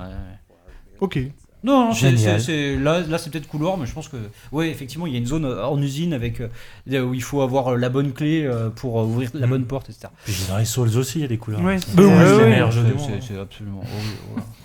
C'est vrai, t'as raison. On fois. a fait le tour pour, Oui, euh, oui, oui. pour Focus, on passe à Bethesda Ouais, Avec grand plaisir. parce que euh, s'il y a bien Ouais. un éditeur. à- c'est les grands gagnants. Voilà, je pense que. Voilà. A, Moi, c'est- c'est- c'est c'est assez marrant parce que j'ai commencé en fait la Gamescom. Enfin, je mets, de côté ce qu'on a vu le mardi soir, mais le mercredi, j'ai commencé euh, en voyant euh, donc Dishonored 2 est prêt et il n'y a plus rien eu euh, à la hauteur de, ça par la suite. Pour plein de raisons. Euh, déjà parce que je trouve que ce sont deux jeux qui, sur le papier, t'as l'impression qu'ils ont rien en commun, mais en fait se répondent énormément. Et, et parce que il y a, y a- quelque chose qui ressort d'une sorte de de fil rouge euh, et de euh, comment on appelle ça de ligne éditoriale en fait chez Arkane qui est enfin qui est vraiment épatante quoi. Euh, juste je pense que Dishonored 2 on n'a pas besoin d'en rajouter beaucoup Euh, on sait que ça va être euh, ça va être génial. Enfin, est-ce qu'on a vu est-ce qu'on a vu est-ce que ce qu'on va peut-être vous remontrer euh, sur euh, en vidéo va le prouver. Les pouvoirs d'Emily sont, sont extraordinaires. Qu'est-ce que tu- oui bon, Rien, je prévenais chez moi que je serais en retard. Euh, euh, on parlait de Dishonored 2, c'est ça qu'on va alors, Au moment où tu dis ça, en fait, je mettais aux gens de dire de prévenir nos familles, en fait. Bah, euh, on parle, on parle. euh, Dishonored 2, ouais, vraiment, euh, les, les pouvoirs d'Emily qu'on a pu découvrir sont et dans, à travers ce niveau-là, donc euh, dans, cette espèce de maison avec euh, où les pièces euh, mécaniques bougent et, montent et descendent comme ça pour créer une sorte de puzzle là, incroyable. Enfin voilà, je pense que on n'apprend rien euh, en vous disant que ça, ça va être fantastique. Par contre, la vraie découverte, c'était Prêt. Parce que Prêt, donc, euh, il a été réannoncé euh, à l'E3 à travers un, un court-métrage où on voyait, je pense, une ou deux secondes peut-être de, de, de gameplay. Là, on a pu voir vraiment ce que c'était. Et euh, moi, voilà, ce qui m'a vraiment marqué, c'est que ça commence, cette, cette démo. Euh, je me dis, bah, tiens, il y a- ils ont vu Bioshock, les mecs, quand même. hein. Mhm. Et après, je me dis. euh, System Shock. Non, non, euh, enfin, euh, Bioshock aussi. Ouais. Pour- ça, ça fait vraiment rapture hein, le début, hein, je crois. Euh, on pense à ça, on pense, euh, on pense à Dishonored 2 un petit peu, on pense à Batman pour certains ah, au Batman de Rocksteady par certains pouvoirs, on va penser à, à plein de jeux comme ça, Half-Life comme 2. ça. À Half-Life 2 évidemment pour, euh, Pour ces bêtes-là, notamment. pour, pour ces bêtes-là et pour une utilisation aussi un peu de, de- du, du level design. Et, euh, et à un moment, en fait, euh, la- le constat, c'est que euh, faut arrêter d'essayer de trouver des points de comparaison parce que parce qu'il y a quelque chose qui qu'on peut définir comme un comme quelque chose qui vient d'Arkane en fait. C'est juste euh, ce jeu-là, c'est un jeu à la Arcane. On le repère à, à notamment à ce qu'on va voir là maintenant. Euh, c'est l'utilisation de la métampsychose et de pouvoirs comme ça un peu un peu un peu bizarre. Voilà, d'emprès, tu, on peux, va tu peux incarner un mug c'est quoi tu ça peux incarner un mug exactement. Non, si Mais c'est exactement ça. génial. Regarde ça C'est C'est extraordinaire. Voilà, c'est génial. C'est fou, je suis un complète- game designer C'est complètement. Non mais voilà, on voit ça, on a l'impression, on a l'impression d'être dans, dans Half-Life 2. C'est le côté, tout est maîtrisé et en même temps t'as l'impression que tout est foutraque. C'est une sorte de, de game design méticuleux et, euh, et permissif à la fois. Moi j'ai jamais vu ça, euh, à, à part peut-être dans Half-Life 2 effectivement. Et Dishonored. Et Dishonored, et, et- et voilà, c'est pour ça. Et, euh, et voilà, donc euh, pourquoi on peut s'incarner dans une tasse à café? Parce qu'on a le pouvoir mimique des extraterrestres qui nous permet comme ça de nous mettre dans la peau d'objets. Si t'as un pote qui joue à Yam Bread, tu peux incarner un petit déjeuner quoi, Eh, en commun, ouais. quoi. C'est fou quoi. Et pourquoi on fait ça? Voilà. Donc là, on était une, cassa- une tasse à café, mais on pouvait être autre chose. C'était juste pour pouvoir rentrer dans un. Ouais. Donc ça donne des possibilités infinies. On a vu, euh, Yann peut en parler, de, du côté euh, de la mine. Il y a des mines euh, comme ça, des mines un peu. euh, euh, comment on appelle ça euh, C4. Euh, Non. non, non, c'est pas du C4, c'est des divisions par zéro, quoi. C'est un truc, euh, une sorte de, Ah oui, de de- bombe de vortex, néant, ouais, quoi, ouais, de- ouais. D'accord. des- qui font des, des vortex. Et euh, tu peux t'incarner et de les faire exploser pour te propulser dans les airs et atteindre Mmh. comme ça le haut du niveau. Et j'imagine pour, que pour atteindre les le haut du niveau, tu as peut 10, 15 façons Façon de différentes. faire, ouais. Et enfin voilà, c'est époustouflant. Et Ouais. tu sors de Dishonored 2 et de près, et tu dis, ben, Ouais, voilà. ta Gamescom, Alors, ta ah bah, Gamescom est ouais, un peu faite. ouais. L'unique question que les gens ne se posent pas, mais je vais la poser pour eux, pourquoi ça s'appelle Prey? Mais on s'en fout. Oui, Bah, Il y a un que- rapport, il y a un rapport, c'est Oui, euh, ça a. se passe dans le même euh, vaisseau euh, que le premier. C'est vrai, non, mais la question est complètement légitime parce Oui. que le premier est euh, anticipé Portal euh, dans, dans le mélange FPS, euh, jeu à énigme. Euh, et que là, ils ont, euh, ils ont pris euh, un peu un chemin qui est, qui est le leur, contrairement à Humanhead Studio. D'autant plus que, enfin, après, c'est quand même une histoire compliquée. Même Oui. le premier avait Ouais. mis euh, près de 5 ans à se faire. Enfin, c'est, ouais, c'est, c'est- ça a toujours été un- une licence euh, assez euh, malmenée, on va dire. Et là, euh, même eux ont eu du mal, hein, puisque ça a été euh, leaké à un moment, puis Mm. tout d'un coup ça a été killé, puis tout d'un coup ça a été c'est ressorti. Par qui ça avait été leaké, on se le demande Ouais. à l'époque. Et euh, moi, j'a- j'avoue que j'étais Je assez. connais les responsables. J'étais assez, euh, j'étais assez étonné de. En fait, Arkane a cette capacité d'inventer l'action sandbox, vraiment, parce que le sandbox souvent c'est pour la construction, Euh, c'est Minecraft, c'est machin et tout ça, et eux ont cette capacité à, tu, on te met dans un environnement 3D, un moteur physique, des armes, ce fameux le truc là qu'on voyait qui diffuse de la mousse, Ouais. c'est de la glu en fait qui est à la fois inflammable mais aussi solide, tu peux marcher dessus.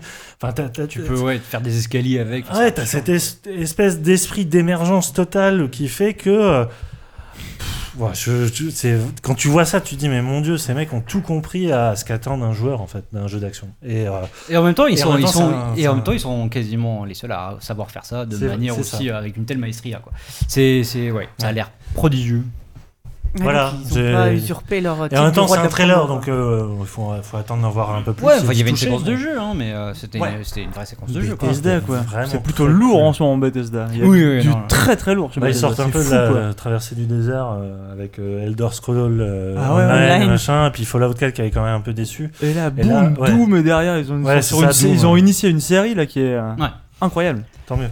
Ils ont quand même un jeu de cartes entre temps. N'oublions pas. Oui, oui. bon. on enchaîne avec euh, Gambitious, s'il vous Oui, plaît. quand même. Le- le- le beau- Gambitious le, le deuxième beau moment de cette Gamescom, hein, parce que. euh, euh, on change un peu de On d'univers. explique hein. juste euh, Oui. Gambitious, euh, ce que c'est. Bah, Gambitious, c'est, euh, ça a été né, c'est né à peu près en même temps que Devolver pour la simple et bonne question que certains des dirigeants de Devolver ont créé donc ce. Ce, ce, ce- Ce- ce publisher, hein, c'est un Ouais. éditeur en, en soi. Là, pour le coup, c'est beaucoup plus un éditeur que, que Devolver. Euh, et donc, sur le mécénat en fait. voilà. Ouais. Avec Qui- des sortes de business angels qui, euh, qui en fait c'est une, c'est c'est une sorte de Kickstarter mais avec des gens beaucoup plus riches qui peuvent se permettre de mettre beaucoup plus d'argent. C'est pas des paliers à 5 dollars. Ouais, Non, c'est et des, puis- c'est des mises quoi. C'est des mecs qui Ouais. mettent de l'argent sur C'est des ça. jeux C'est qui sont ça, oui, c'est des, c'est qui des vont ouais, c'est investisseurs, ça, qui Voilà. vont, des qui vont de l'argent. Bah oui, c'est le truc entre gambling et ambitieux, euh. Bam Wow. Analyse pour Et, vous. euh, ouais. Et dans Ah, quel jeu Mais en, en même temps, en même temps, je crois qu'ils ont, je crois qu'ils sont déjà en train de changer la formule du truc. Je crois que ça marche de moins en moins comme ça chez. Gambitious, Ouais. qui est en train de se diriger vers un temps, format enfin, de- euh, c'est- c'est- un peu plus classique. Dans l'absolu, c'était beaucoup plus sain dans la mesure où Bien euh, sûr. c'était déjà des idées euh, a priori bonnes qui étaient financées et c'était pas juste les promesses en l'air de, de- n'importe Ouais. qui sur Et du, Kickstarter. du coup, vous avez vu quoi là-bas Et ce qui est marrant avec Gambitious- mais oui, c'est ça. Avec Gambitious, il y a deux ans, je m'en souviens, c'était un jeu, c'était Breach and Clear Deadline. On m'avait traîné pour aller voir, parce que le jeu était quand même très mauvais. Ils avaient que ça. Et en deux ans, et ben là, ils en avaient six Ouais. au moins. Tous aussi mauvais quoi. Non, Ah non, Alors, ah, alors non, avait- le coup. Déjà, on a pu voir un peu cette année. Si Alors vous par contre, vous pu- m'avez pas trop prévenu, j'ai peu de trailers grave. sous la main. Ah oui, on, Ouais, les c'est- a- on c'est va pas- forcément les trouver. ouais. Euh, déjà, si vous avez joué ce- ce- cet été à Zombie Night Terror, vous pouvez voir qu'ils financent quand même les trucs Ouais. vachement bien. Donc, il y a un jeu français qui était montré quand même. Et donc là, on a découvert. Euh, surtout, moi, j'ai découvert deux jeux qui, qui, qui m'ont vraiment. euh, je parlais de découvert comme ça, qui te refont un salon. Ça a été ça. Ça a été d'abord Diluvion. Euh, je sais qu'il y avait un trailer qui avait circulé il y a quelques semaines d'Arachnid Games, donc c'est des Californiens. Comme leur nom l'indique. Comme l'on l'indique.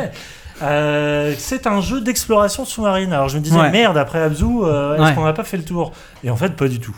C'est Déjà un parce très a- beau jeu d'exploration sous-marine. Déjà parce que pourquoi? On est dans un sous-marin. Un sous-marin très Jules Verne dans la.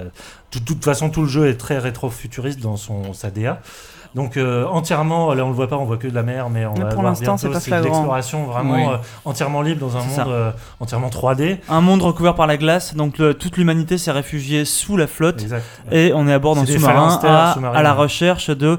La légende veut qu'au centre de l'univers, en fait, il y ait un trésor enfoui Oh, dans lequel- centre et euh, dans lequel tu aurais, tu pourrais trouver la rédemption et la salvation pour l'humanité. Donc ça. toi, tu pars avec ton petit vaisseau, C'est si qui est beau. ton petit, c'est Mm. super, Ah. Ah ouais, déjà la DA te prend tout de suite, enfin t'es t'es scotché par ce que tu vois, malgré la modestie de l'équipe, euh, voilà, vous voyez c'est quand même, euh, c'est à la fois minimaliste et, euh, Ouais. sur les textures, sur les trucs, et en même temps il y a, y a un art, je sais pas, de, de la lumière, de la couleur. Il y a un forme. côté donc ça, mélange vraiment beaucoup d'exploration, de côté voilà de, de ça, gestion ça. ça, c'est le deuxième truc qui est vraiment intéressant, c'est qu'ils et moi ils m'ont dit tout de suite notre référence c'est FTL. Ouais. Faster Faster Than Light. Sur, tu, tu gères vraiment ton équipage, euh, donc à part cette vue en coupe très euh, Wes Anderson, Mm. Euh, et tu as tout un aspect donc RPG, tu peux visiter, tu peux looter comme on voit Ouais. là, euh, les, les, les, bah, les, Tu les peux, carcasses, euh, de- les, épaves de vaisseaux. tu peux Embaucher des mécanos pour, euh, et pour euh, améliorer ton sous-marin en fonction de ce que tu peux ramasser comme stuff. Donc Ouais. t'as vraiment ton sous-marin qui monte en niveau villes. et Et tout. t'as les boss. Et des, et t'as des Euh, on combats, peine, t'as des euh, combats, c'est, ouais. un putain de shooter quoi. C'est, euh, on dirait, Ouais, un, ouais. on dirait un jeu d'arcade à l'ancienne. Et c'est vraiment, euh, enfin je sais pas, il y, a- il y a un mélange qui a l'air de fonctionner hyper bien, avec- soutenu par une DA vachement efficace. DA Ce jeu-là a l'air de Je crois que le tabasser. mot- est moi, chouettos. c'est mon- Ah non, c'est- Ah ouais. c'est Alors- vraiment ma, ma plus belle surprise. Quoi. Si, si je fais un petit point, un petit point, on est dans le podcast. le- On a notre premier lecteur qui vient d'aller se coucher. Pour de vrai. Mais enfin. il, va falloir, il va falloir y aller. Euh, donc ça Bah c'était voilà, très juste, très on chouette. On l'attend énormément quoi. Enfin, ça- ça- ça Très très annonce chouette. Du très coup, Euh, jeu- je vois- autre jeu. Non vas-y. Oui, c'est ça. Est-ce que vous voulez parler oui, oui, de Hausseur, bien sûr. ouais. Autre jeu. Ah bon, c'est pas ça Non que j'ai- Bon, bah, euh, Outreach, vas-y. Ouais, Outreach, ça me paraît beaucoup plus intéressant. Donc, pareil, projet assez. Mais modeste. encore, j'ai j'ai pas réussi à trouver de, de trucs vraiment. Euh, de trucs qui arrivent vraiment à. Là, on voit quasiment rien, c'est une vidéo qui va montrer. J'avais, j'ai même pas vu ça, moi. Ouais, non, mais ouais. En gros, projet assez ambitieux parce que c'est Filmé un, en c'est un tout petit groupe euh, éparpillé à travers le monde de développeurs euh, qui ont pour but de créer une sorte de jeu spatial pendant la guerre froide du côté des Russes. Voilà. D'accord. Et d'un point de vue hyper réaliste. Et les gamins ont C'est-à-dire 24 ans, c'est-à-dire qu'ils étaient même pas là. Euh, ça se trouve. Et euh, vraiment, ils ont repris toutes les archives euh, bah, de, de l'époque, des, des- des navettes, des stations et Ouais. tout ça. Et donc, tu joues, la, la séquence qu'ils nous ont montré, c'est tu joues une euh, cosmonaute russe. Donc, c'est quand même un jeu très narratif, assez Mhm. linéaire et tout Mhm. ça. Mais euh, la séquence qu'on a vue, c'est en vue subjective. Donc, la plupart du temps, tu seras dans ta station. C'est un sorte de jeu de détective, on va dire. Euh, très gonome. Ils leur, leur, leur référence, c'était gonome. Mais la séquence qu'ils nous ont montré, c'était un peu leur euh, truc catchy, un peu spectaculaire. C'est tu sors. Mhm. Et, mais tu sors pas comme dans Gravity, quoi. C'est tu sors en te saisissant de chaque barreau d'échelle de, de, de ta station. Enfin, c'est vraiment très très réaliste dans l'approche. Et euh, à un moment, tu dois te jeter et choper au, au vol une des échelles. Et ben mine de rien, malgré le peu de moyens qui est mis euh, en place, enfin le jeu est quand même sous Unreal 4, donc ça, c'est Ouais. réaliste, mais ça en jette un peu. Et ben, euh, ils arrivent à créer euh, comme ça. T'as l'impression de vraiment d'escalader une falaise. alors que finalement, leur- pas grand chose. Tu glisses dans l'espace. Ouais, le- leur monde est tout petit vu que t'as as un wallpaper qui fait le- l'espace au fond et puis toi t'as juste une, une espèce de, de vaisseau de vaisseau mire sur lequel tu vas tu vas tu vas grimper dans lequel tu vas rentrer ou quoi. Ils ont un Mm. tout petit monde mais qui a l'air de, de raconter une belle histoire, une Ouais. belle et grande histoire. belle, je sais pas, mais Non. elle est vachement. non, on soupçonne qu'elle sera même assez Elle moche. sera assez sombre. Euh, on suppose que ce sera plein de trahison et ce genre de trucs. Et là où ils m'ont séduit, c'est que euh, ils disent euh, la plupart du temps la conquête spatiale, c'est les Américains qu'on montre. Oui, ouais, ouais, ouais. Et là, Ouais. le jeu prend parti de montrer les Russes en position de force. C'est les la- Américains qui la montrent et c'est toujours un truc futuriste, alors que eux choisissaient Ouais. de, justement de raconter, bah, de se baser sur une histoire un peu plus réelle et de d'un côté qu'on voit pas. Mm. Ça c'est Ouais, chouette. ça- Ça s'annonce très ambitieux et en même temps, c'est loin. C'est ils disent Mm. deuxième euh, semestre 2017. Donc D'accord. c'est C'est peut-être pas le plus loin qu'on a vu. D'accord. salon. Et euh, Hauser, vous m'avez. Alors, euh, Usher, c'est un, c'est, stupide. Ah, C'est, euh, un jeu de, de game jam hein, qui, euh, qui euh, tourne un peu déjà depuis un moment, qui en fait est un simulateur de, de joute verbale. d'accord. Donc en fait, on, ça, on se, ça joue. chacun choisit un personnage qui a des points forts et des, des, des points faibles, notamment des faiblesses. Par exemple, la, la, la petite, la, la mamie va va être faible par exemple sur, euh, sur son âge tandis qu'il y a un monsieur qui va être euh, nul sur la modernité D'accord. et ça, on a vu que 3 ou 4 personnages pour l'instant. Et euh, le, le truc, c'est que donc, en gros, ce qui se passe, c'est que on a une liste avec son. Avec son. son On est en train de vis-à-vis. chercher le trailer, Ouais. c'est bon. On a une, une liste de, de mots communes avec euh, son adversaire. D'accord. Et avec laquelle on va pouvoir piocher des mots pour faire des phrases qui vont essayer de C'est faire. la base du- de la vie, hein, qui globalement. vont, de- non, non, mais qui vont De essayer métier en tout cas. voilà. Là, c'est moins la base de la vie, parce que ces phrases doivent être absolument désobligeantes D'accord, oui, vis-à-vis bah, de Le son. plus désobligeante possible, avec des phrases random. Donc c'est vrai qu'au début, bon, on tâtonne un peu, on sait pas exactement ce qu'on va dire, et puis très vite, on commence à, à dire que la mère de son adversaire était communiste ou que euh, qu'il s'habille comme une chèvre. C'est des mots complètement random, euh, comme ça, et ça donne, euh, voilà. Donc là, euh, votre. Havercraft is Voilà. an English dog pig. Ouais. Donc c'est des fois, ça complètement donne- débile, mais c'est Et complètement en fait, plus rigolo. ta phrase est cohérente et, euh, et plus elle est méchante, et si en plus elle touche la weakness de, de l'adversaire, plus tu enlèves des points. D'accord. Voilà, donc c'est- c'est c'est très con. On a joué avec ça avec, euh, avec Grut. euh, Il m'a battu deux fois. Je me suis- Oh, Euh, comme quoi, il joue à ça tout le temps. Insulte. Mm, ouais, Grut est vraiment plus méchant Et, que moi. et, bon là, c'est pas c'est pas très beau, hein, mais euh, pour le coup, euh, la version qu'on a jouée, il y avait quand même des décors de fond un peu plus animés. Oui. C'était un peu plus chiadé. Oui, bon. C'est une plus vieille version, ça, effectivement. Mais euh, il faut signaler que c'est quand même les créateurs de Crush Your Enemies qui vient Ouais. de sortir aussi, euh, qui vient de sortir chez Gambitious d'ailleurs. Euh, un très très bon jeu de stratégie, c'est vraiment une version. assez euh, assez original. Là, ça s'annonce C'est une vieille version, il y a plus pas de un jeu de récréation, j'ai l'impression pour ce studio-là, un peu Oui, moins oui, mais ça marche très bien. Bah, c'est surtout un truc qu'ils ont fait parce que euh, un petit proto qu'ils avaient balancé sur Steam a Ouais, bien marché en fait. Donc c'est en réponse à. Et euh, donc voilà, non mais ce Une qui est- demande. ce qu'il faut juste euh, retenir, c'est que tout ça en fait, donc tout ça c'est Gambitious. Euh, ça fait quand même un sacré line-up euh, pour un éditeur dont on ignorait quasiment l'existence il, y a- il y a- il y a- Absolument. il y a un an, quoi, parce qu'il y a deux ans, Mhm. effectivement, comme tu l'as dit, il y avait, il y avait un pauvre jeu tout seul. Et Devolver était superstar, et là, je dis pas qu'ils sont, ils le sont pas, mais ils avaient que deux jeux. Ils avaient Shadow Warrior 2 et euh, Mother Russia Blitz, euh, qui sont qui, sort s'annoncent en très bien plus, tous les euh, deux, hein, ouais, mais, qui, euh, qui sort dans, dans Qui sort le semaines. 5 C'est ça. septembre. ouais. mais ils étaient moins Qu'on avait vu l'an dernier pour le coup. moins en Oui. force. Et que j'attends depuis impatiemment. Depuis impatiemment. Depuis- Ah, j'attends depuis, depuis, l'année virgule, dernière impatiemment. impatiemment. Incroyable. Eh oui. J'ai La du mal avec le ponctuation. français. Euh, on va parler maintenant peut-être de jeux. euh, Or, on a fait un peu le tour des éditeurs. Un peu en on vrac, avait quoi. une petite, euh, des petits jeux en vrac, de No War par exemple. Euh, je crois que je suis le seul à y avoir touché. Alors, Chris ne dit rien de doute le, le- le petit jeu de 9 aller- War, ça commence déjà à être Chris, il insultant. juge. Euh, Dawn of War, donc euh, ouais, euh, la- le troisième épisode de, de la licence, donc inspiré de Warhammer 40 000, du STR, euh, qui, qui était vraiment le, le STR superstar des années 2000, là où, enfin, la, la période où le genre quand même euh, tombait un peu en désu- désuétude, et eux euh, relevaient le niveau avec avec un certain panache, et là euh, ils reviennent, donc c'était quand même très attendu. Les conditions pour le coup étaient assez euh, admirable puisqu'on a eu le, temps de le tester pendant une heure euh, et pourtant une seule mission euh, scénarisée. Euh, c'est un jeu qui fait un peu l'amalgame de ces deux aînés, c'est-à-dire le, le premier était très classique, construction de base, unité à la chaîne et tout ça, et le deuxième était apporter le micromanagement d'unités héroïques avec des pouvoirs, un peu la Warcraft 3 quoi, pour, pour situer. Et celui-là fait vraiment le, pont entre les deux, mais avec avec les, les capacités euh, graphiques euh, modernes. Quoi. Euh, Relic, c'est ceux qui ont fait les Company of Heroes, et notamment le 2, qui est quand même, à défaut d'être un bon jeu de stratégie, est quand même Un beau claque. jeu de stratégie. Ouais, c'est un très beau jeu de stratégie.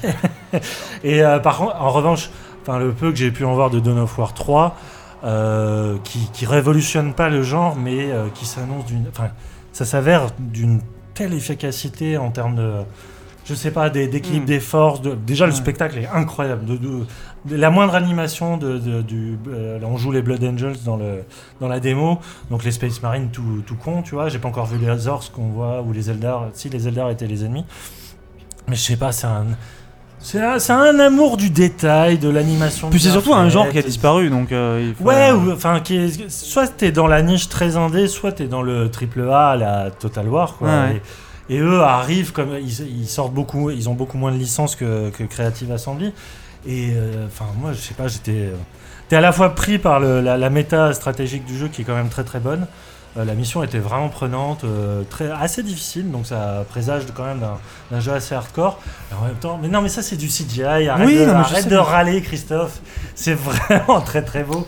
Non mais le, le champ de bataille et tout ça, la- la- enfin l'ambiance quoi. Enfin moi c'est, c'est toujours en termes d'ambiance que je raisonne et vraiment. euh, Bref, Allez, bref, bref, c'est pour, on- euh, c'est pour les peux- fans de stratégie et les fans de stratégie s'y retrouveront. Si je peux juste me permettre, je vais faire quelque chose d'extrêmement peu radiophonique. Vous vous doutez ce que c'est Tu vas te lever pour aller aux toilettes. Non, Je vais me lever pour moto. déplacer ma moto qui est Ah. juste derrière la vitre. Vous savez ce que faire du bruit Ah ouais, non, Parce que le podcast devait durer une heure, on en est à une heure et demie. Et pour que les auditeurs le sachent, en fait, dans 5 minutes, je ne pourrai plus sortir, le portail ne s'ouvre pas. Enfin, si tu pourras sortir à condition qu'on soulève tous ta moto. Non, on va pas faire ça, vas-y, sors ta moto, Va. cours, cours, Et pendant ce temps-là, Ça va on va enchaîner sur Mafia arrière. 3. cours vite et rugis et, Mafia 3. et roule Et doucement. on va tout regarder en arrière-plan. Non, Mafia 3, si. Allez, Mafia 3. Mafia 3, en fait, ce qui était il y a un an, euh, à la Gamescom 2015, on l'avait découvert. C'était, pour moi, c'était la. Ah, bah, le trailer avait fait sensation. Ouais, voilà. C'était, et puis c'était une vraie découverte dans la mesure où ce que j'avais trouvé intéressant, c'est que on était dans, dans, dans, dans la continuité de ce que peut faire euh, cette euh, ce Rockstar 2K avec euh, avec Max Payne 3 ou euh, enfin vo- voilà ça, et, et, et GTA évidemment on était un peu dans- entre les deux il y avait un côté euh, côté ouvert et en même temps euh, un côté euh, les- les- Salut les- il y avait un côté orienté shoot et en même temps le, que le monde ouvert avec la succession de missions, etc. Donc euh, moi ça m'avait beaucoup intéressé, surtout parce que j'avais découvert un personnage qui avait l'air euh, de pas du tout avoir le, le cynisme et le second degré euh, que peuvent avoir les, les héros de GTA. Là on était avec une quelqu'un habité par un désir de vengeance et qui était juste, euh, qui était un Terminator quoi, qui était une machine et j'avais trouvé ça assez intéressant.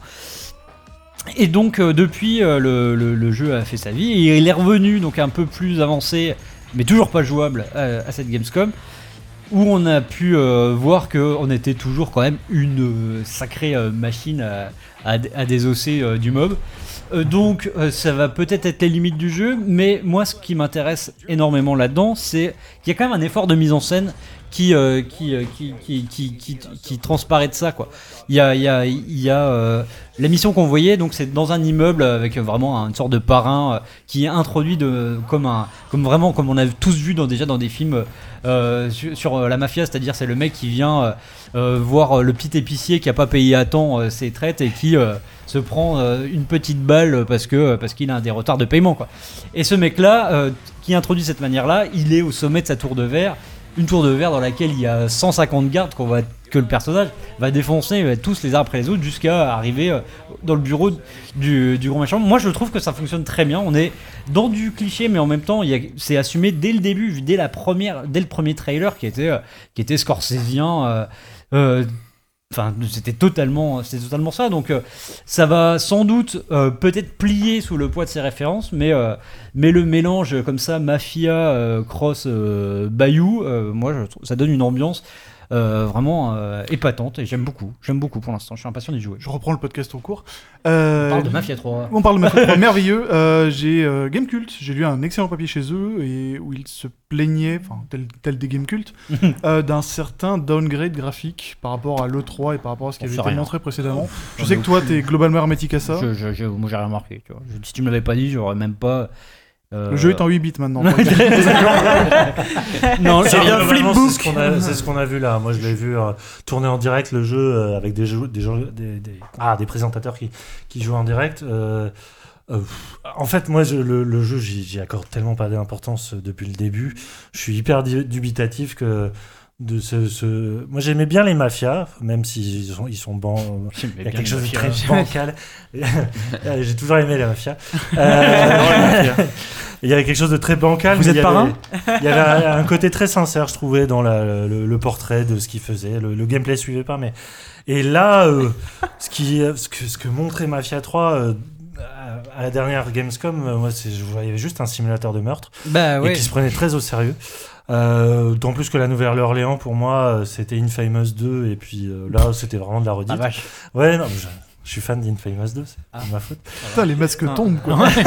C'est fantastique, Infamous 2. Arrêtez. Bref, Ton et, micro euh, est en train de se débrancher. Attention, attention, nous te perdons. Bah, vous connaissez rien, super héros. Euh, là, non, là, euh, ce qui m'énerve, c'est que ça reste pas jouable alors qu'on est à deux mois de la sortie. Euh, le personnage n'a aucune consistance. Alors tu parles de Scorsese. Ah si, mais il a une les- Les, héros consistance. de Scorsese physique. parlent. Oui, bah voilà. il a une euh, consistance physique. Moi, C'est Black JK quoi. Il est, Il est, costaud, quoi. il est Ouais, il a une titanesque. présence- quoi. Il a une présence il a- incroyable. Il a pas de dialogue déjà. Bah, Et, euh, bah, pas ça- dans ce qu'on a vu en tout cas. Bah ouais, mais ça fait beaucoup de séquences. Bah, c'est Rambo quoi. C'est Rambo. C'est c'est Ouais, la- ouais, bah, bref. c'est le vétéran du Vietnam. euh, Ouais, mais qu'on l'a. Alors, tout le monde se paluche sur la, la prétendue complexité du personnage. Non. Moi, je joue juste un mec qui défonce les, les gens avec classe, quoi. Enfin, Bah non. et il encore- défonce et les avec gens. un certain sadisme, surtout. Oui, Mais oui, voilà. mais, mais- mais moi c'est c'est ce que j'ai dit tout à l'heure. Euh, Moi, il y a une violence dans ce personnage que je trouve Ouais, paradoxalement euh, intéressante. T'es d'accord que tout le côté vétéran du Vietnam, traumatisme, machin et tout ça, tu me parles de Rambo. Rambo, enfin, Ça, euh, ça oui. a été quand même autrement plus complexe que moi, ce Bah, qu'on m'a montré. pas, on a rien Après, vu.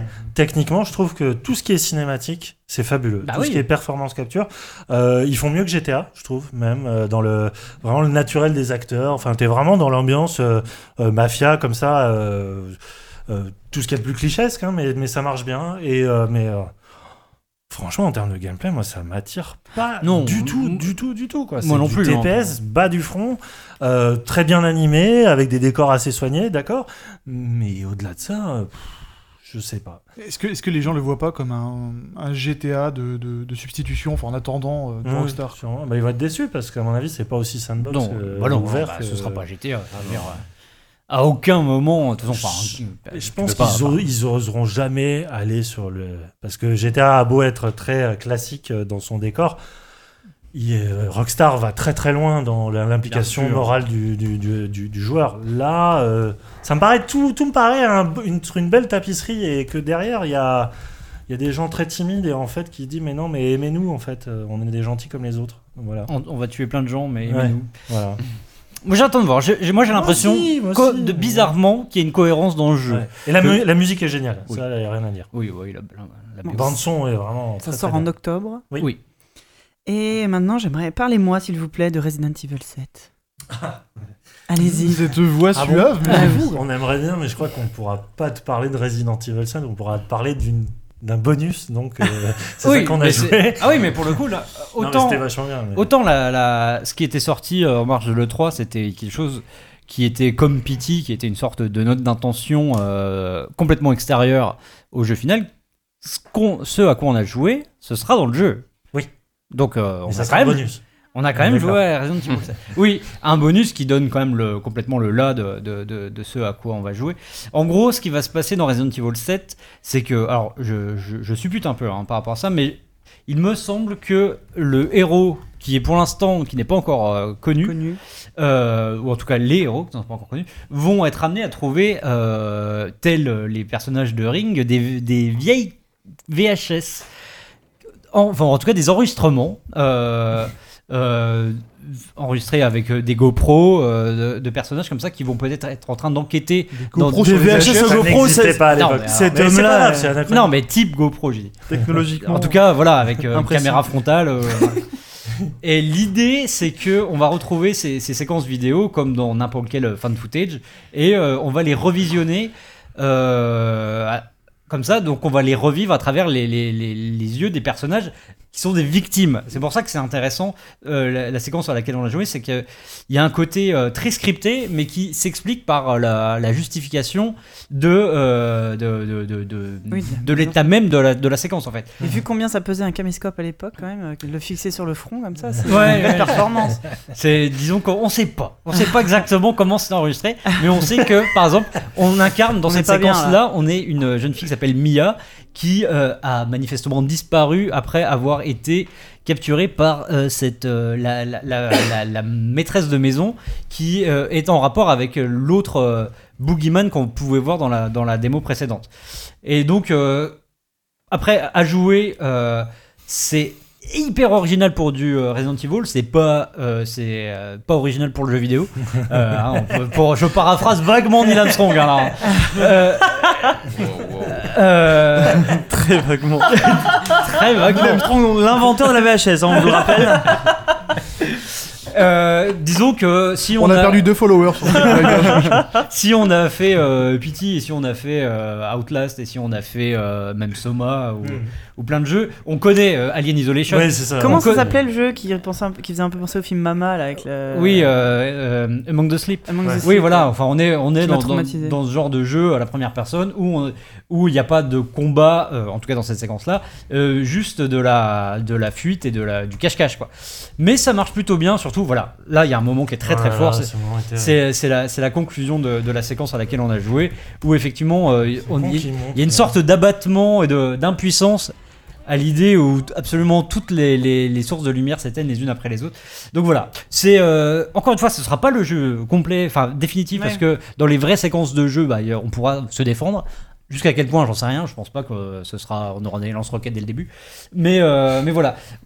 Tout ça pour dire que euh, moi j'étais complètement saoulé par euh, la direction prise par la deuxième euh, génération de Resident Evil, euh, c'est-à-dire euh, celle initiée par le 4 et terminée par le 6, avec euh, orientation shoot, euh, Mhm. euh, série B, euh, ça se prend au sérieux et c'est complètement idiot.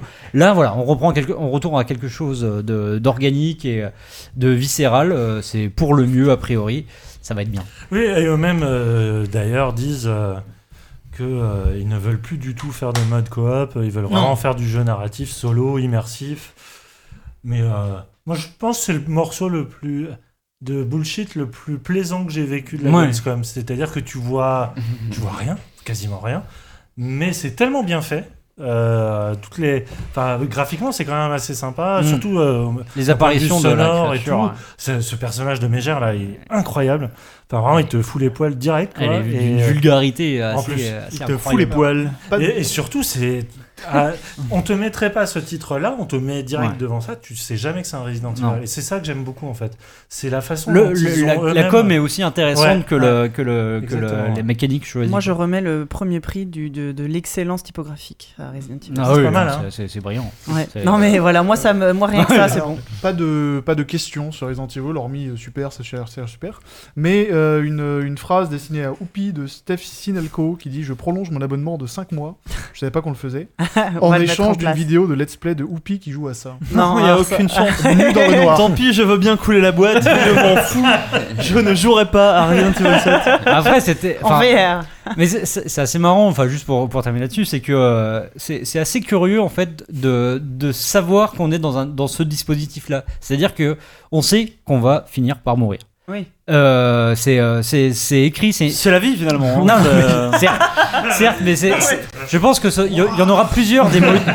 Je pense, je pense qu'il y aura plusieurs modules comme ça à l'intérieur du jeu euh, qui seront euh, purement, euh, enfin, des- un train fantôme quoi. Ouais. Ou, avec le, un, minima une sorte de grammaire qui te permettra de, de contourner un obstacle pour éviter le, euh, que, que, que le, que le boogeyman euh, t'attrape. Mais, mais voilà, il y a, y a quand même quelque chose de, de très peu interactif et en même temps euh, euh, qui, euh, qui, je pense, euh, permettra de, de mettre en avant de la pure mise en scène, ce qui est euh, ce qu'on attend quand même avant tout d'un Resident Evil, si on revient aux origines. Alors, Dr. Stauffenberg encore qui nous dit qu'il a mangé une salade au thon et qui demande euh, si euh, on... Resident Evil 7 ou Outlast 2. C'est toute la Euh, question. Moi, j'avais trouvé Outlast très très mauvais, donc, Ouais. euh, Idem.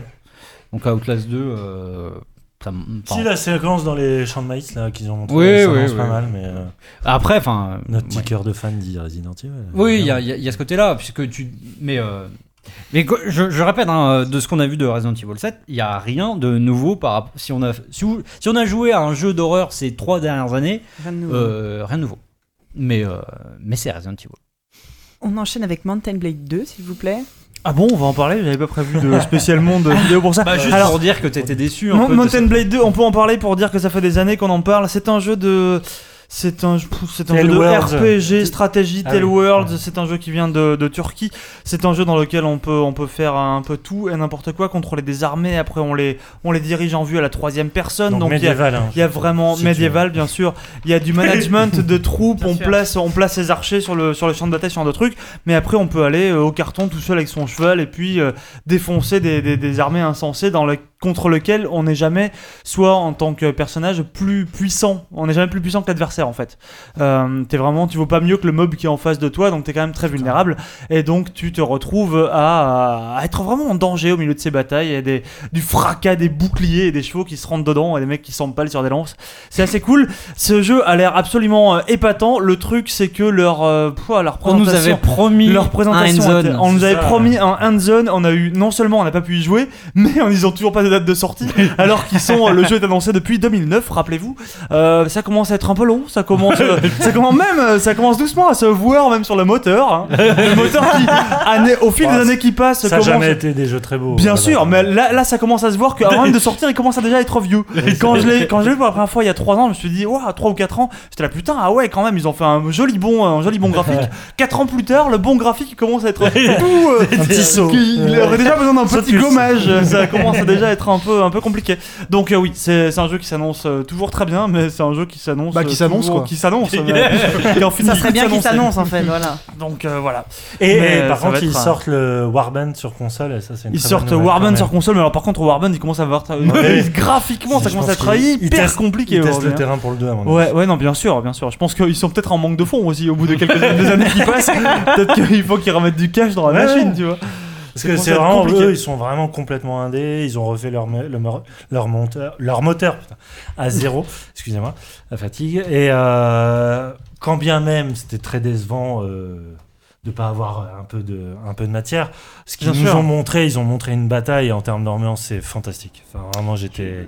Ouais. C'est Brevard quoi. Enfin, ils ont vraiment. En termes de bataille, euh, bon, j'ai j'ai trouvé un truc un peu j'ai une petite question de, de Polo Creed pour les spécialistes. C'est ce genre de truc qu'on défend les. Polo Creed. De les- Polo Creed. A pas Parle-moi, de- Polo Creed. Euh, les assaillants ont-ils enfin appris à construire plus d'une échelle pendant un Oui, siège oui, oui, oui. on, peut, on peut avoir. Excellente question. Excellente question. Alors oui, non, il y, a plein de trucs. Maintenant, les assaillants peuvent avoir plein d'échelles. ils, ils allaient quand même. euh, Ils étaient hein, parce Oui, qu'ils mais- montaient peut-être la première. On peut, on peut les amener soi-même, donc on va- on peut avoir plusieurs échelles, on peut construire plusieurs armes de siège et plusieurs euh, des tourelles d'invasion, on peut avoir des, euh, des béliers comme ça pour défoncer les portes, il y a plein de trucs. Vraiment, ils ont mis l'accent sur les sièges dans cette présentation parce qu'ils ont beaucoup travaillé ça, parce que c'est aussi la partie la plus spectaculaire de leur jeu, euh, faut bien le dire, tout le reste c'est des, des maps vues de dessus et tout. Donc euh, voilà, c'est ce genre de trucs, les batailles c'est hyper prenant, ça peut durer des heures, Et une seule bataille. Il y a un moment génial dans ce trailer, mais il est un peu plus loin. C'est, tu peux même aller prendre des boulets ouais. et les jeter sur la tête des mecs qui sur la sont gueule des devant ta porte. euh, il y, a- il y a un truc pour, toi, Polo Creed, qui a être un fin connoisseur de Mountain Blade, j'ai envie de dire qu'il y a un truc qui est particulièrement euh, génial quand tu as joué au jeu précédent, c'est que tu peux enfin tuer le commandant adverse. Avant, tu pouvais pas faire ça. C'est-à-dire que tu pouvais lui planter une épée entre les deux yeux. Le mec, eh ben, miraculeusement, il était assommé. On sait pas trop comment. Alors que tu l'avais, t'es arrivé de 2 km, tu l'as transpercé, le mec était assommé. Et t'avais une chance sur deux, malgré le fait que tu l'aies complètement défoncé chez toi dans ta base, qu'il arrive à s'échapper finalement à l'issue de la bataille. Et que voilà. Là, non. Maintenant, le, le mec, si si. t'arrives si à, dé- décapiter la- l'armée adverse, à décapiter le boss, tu peux arriver vraiment à prendre un net avantage et toutes ces troupes vont être. enfin bref. Ils ont vachement bossé quand même leur. euh, Regarde, regarde, regarde. Ça fait une petite explosion. Je sais pas trop pourquoi les mecs sont propulsés en l'air. Je suis presque sûr que dans la vraie vie, c'est pas comme ça que ça marche. C'est comme les portes, hein, tu vois. Bon, mais euh, bon. En tout cas, le. Disons c'est- que la physique est Oh là là. Non, spéciale. mais il gère tellement d'unités en même temps. Oh, non, mais là, Il il, a des- jeté, il a jeté sur ses potes là. Il Ouais, a pas trop fait. là, il y a des- C'est ça, tu peux blesser. Il y a, il y a tes des batailles avec, des milliers d'unités. C'est Franchement, fou, quoi. on dirait la ligne 13 le matin à 8h. Ah, non, mais- c'est blindé quoi. vraiment, une, bata- une bataille, ça dure des heures. Un truc comme ça, c'est génial. Et Enfin, apparemment, quand ils tu vois ça, c'est- Ils ont promis qu'en multijoueur, tu pourras vraiment pas pas pas aussi nombreux, mais euh, tu pourras jouer à Ouais, mais- vraiment très nombreux. Mais c'est pas J'aime pas trop le côté multijoueur de ce jeu. euh, Chacun joue un fantassin dans le truc. Ça, Ouais, ça, peut, être, ouais. ça, ça peut être sympa. Hein. Si t'arrives à jouer, si t'as si t'as 228 potes, par exemple, pour faire un petit warband, un vrai, où t'as un leader, Non, un machin, et où tu peux faire. dédiés, je pense. Ouais, mais bon, c'est pas. ouais. Si chacun a sa place dans son armée, mais si tout le monde a un soldat un peu lambda, un peu. Bref. C'est Mountain Blade 2 et ça s'annonce super bien si ça sort un jour. Si ça sort un jour. C'est- la ligne 13 quoi. Pour moi, c'est Saint-Lazare, hein, je suis désolé. les gars. Ah, mais en même temps, là, c'est Pardon, vraiment le arrive à. pardon, Enfin pardon, bref. excusez-moi. Excusez-moi. Voilà, j'ai Je descends, je descends. J'ai mon ticket J'ai zappé la vidéo. Que... Ah. Euh, ben merci. Bah de rien. C'est ça, ça a du suspense incroyable. Eh, maintenant j'ai envie. C'est dommage, on n'a pas un jingle. Ça serait bien de faire l'instant VR. Euh, bah, je vous ai déjà montré. Alors, ouais, c'est vrai Ah que oui, moi, je, coup, je, je ne vous ai pas parlé d'Ubisoft, je ne vous ai pas parlé de de- d'Electronic Arts, de, de Microsoft, ce genre de trucs. C'est parce que moi, je suis allé, euh, je suis allé vagabonder un peu tout au long de ce salon. J'ai vu, euh, j'ai vu de la VR. euh, j'ai vu d'autres trucs encore plus cool dont je vous parlerai tout à l'heure. J'ai vu de la VR dont je vous ai montré déjà le petit jeu de ski où on assassine des bonhommes. C'est con parce que j'ai pas pensé à prendre des trailers. Là, je vais prendre un peu sur le pouce. J'ai vu par exemple Robinson The Journey, un jeu qui sort sur, ça sort sur PS4. Tout à C'est du, c'est du PSVR. C'est euh, c'est tout à fait mensonger comme trailer. hein. C'est beaucoup moins Ah beau ouais, que non, ça c'est quand pas vous, beau. quand vous mettez, Ouais. quand on met un casque sur les yeux, euh, on se rend très vite compte Enfin, que c'est la- aliasé en fait. Ouais, c'est ça, C'est que, euh, truc qui change. quoi. que la PS4 est un peu en galère. Alors peut-être que sur les nouvelles PS4 qui s'apprêtent à sortir, ce sera un peu plus cool, mais là, euh, en l'état, c'était quand même pour avoir essayé un peu tous les casques sur le salon, à savoir principalement donc le, le PSVR, l'Oculus Rift et le Vive. Ouais, je te euh, sais, le Vive. PSVR, c'est quand même Bah, le, plus truc, triste. c'est qu'il faut expliquer C'est que le moins déjà cher de base, C'est le les moins cher, PlayStation bien sûr. 4 sont extrêmement peu en 1080. Bien sûr. Et là, on demande au- à la console de calculer deux fois une image en 1080. Ouais, pour t'afficher deux images dans ton casque. Euh, C'était un peu tragique. Mais alors, euh, au-delà, au-delà de l'affichage qui est, qui est ce qu'il est, hein, malgré tout, euh, ce jeu-là a l'air euh, plutôt cool. Euh, un jeu de, un jeu de narration. Donc, euh, on se retrouve à, vous voyez, on dirait déjà un mix un peu de, de Portal. Ouais. de- ce petit personnage fait beaucoup penser à Portal. Ah oui. Il fait plein de remarques, il affiche des petits symboles aussi qui font, qui ajoutent un peu d'humour à ces personnages tout robotiques, alors devant un humain qui lui a si peu d'humour. Donc, euh, vous comprenez le décalage. On est complètement dans Portal.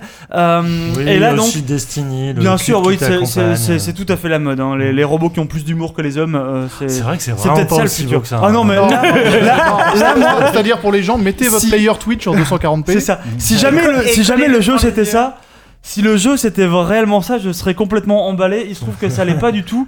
Euh, donc euh, là, on parle d'un jeu dans lequel on va explorer une, euh, une île tout simplement et sur lequel il y a des dinosaures. Alors on voit des dinosaures, et ils sont très gros. Alors euh, ça marche plutôt bien en termes de, Ah en ouais. termes de surprise. Ah, mais Les- oui, carrément. Si vous avez été ému devant Jurassic Park, c'est le Clairement. même, c'est le même effet, quoi. Enfin, c'est, moi, je trouve ça bien fait. hein, ça, Non, non, ce- c'est- ce très bien foutu. Et puis, c'est un petit. c'est un- Il y, a- il y a un petit côté jeu d'aventure aussi. Oh mon dieu, ce gros braqueuseur me, me, me bou- bouche le passage parce qu'il est en train de faire son repas de feuilles. Comment pourrais-je arriver à le détourner de, de, de- de mon chemin Alors, il faut lui Un jeter jeu des- narratif donc. Il faut lui jeter des fruits sur la gueule. Non, c'est moi qui fais la narration. Quand je suis en train de jouer et de faire la narration en même temps, c'est c'est assez. euh, c'est plus sympa dans ma tête, je pense, qu'à l'écran. Mais euh, Bon, pour le coup, c'était la même démo qu'à l'E3 alors. C'était la même démo qu'à finis, le t'as 3, les ptérodactyles j'imagine. et T'as t'as- les ptérodactyles et t'as des, des raptors qui te bouffer. C'est un jeu qui a l'air euh, qui a l'air sympa. Euh, Après, voilà, je- je- Moi, j'ai un la gros- puissance après, de je- l'argumentaire. je- je sais J'ai un pas gros si- problème Vas-y, avec ce jeu-là. euh, que j'ai beaucoup aimé la découverte des, des dinosaures. Enfin, il y a une ambiance qui est sympa. Par contre, c'est en termes de gameplay, euh, c'est très. Ouais. Tu peux regarder autour de toi, mais quand tu avances, la direction de ton personnage, tu le décides avec le stick. Donc ça, c'est un parti de prix de gameplay, tant mieux.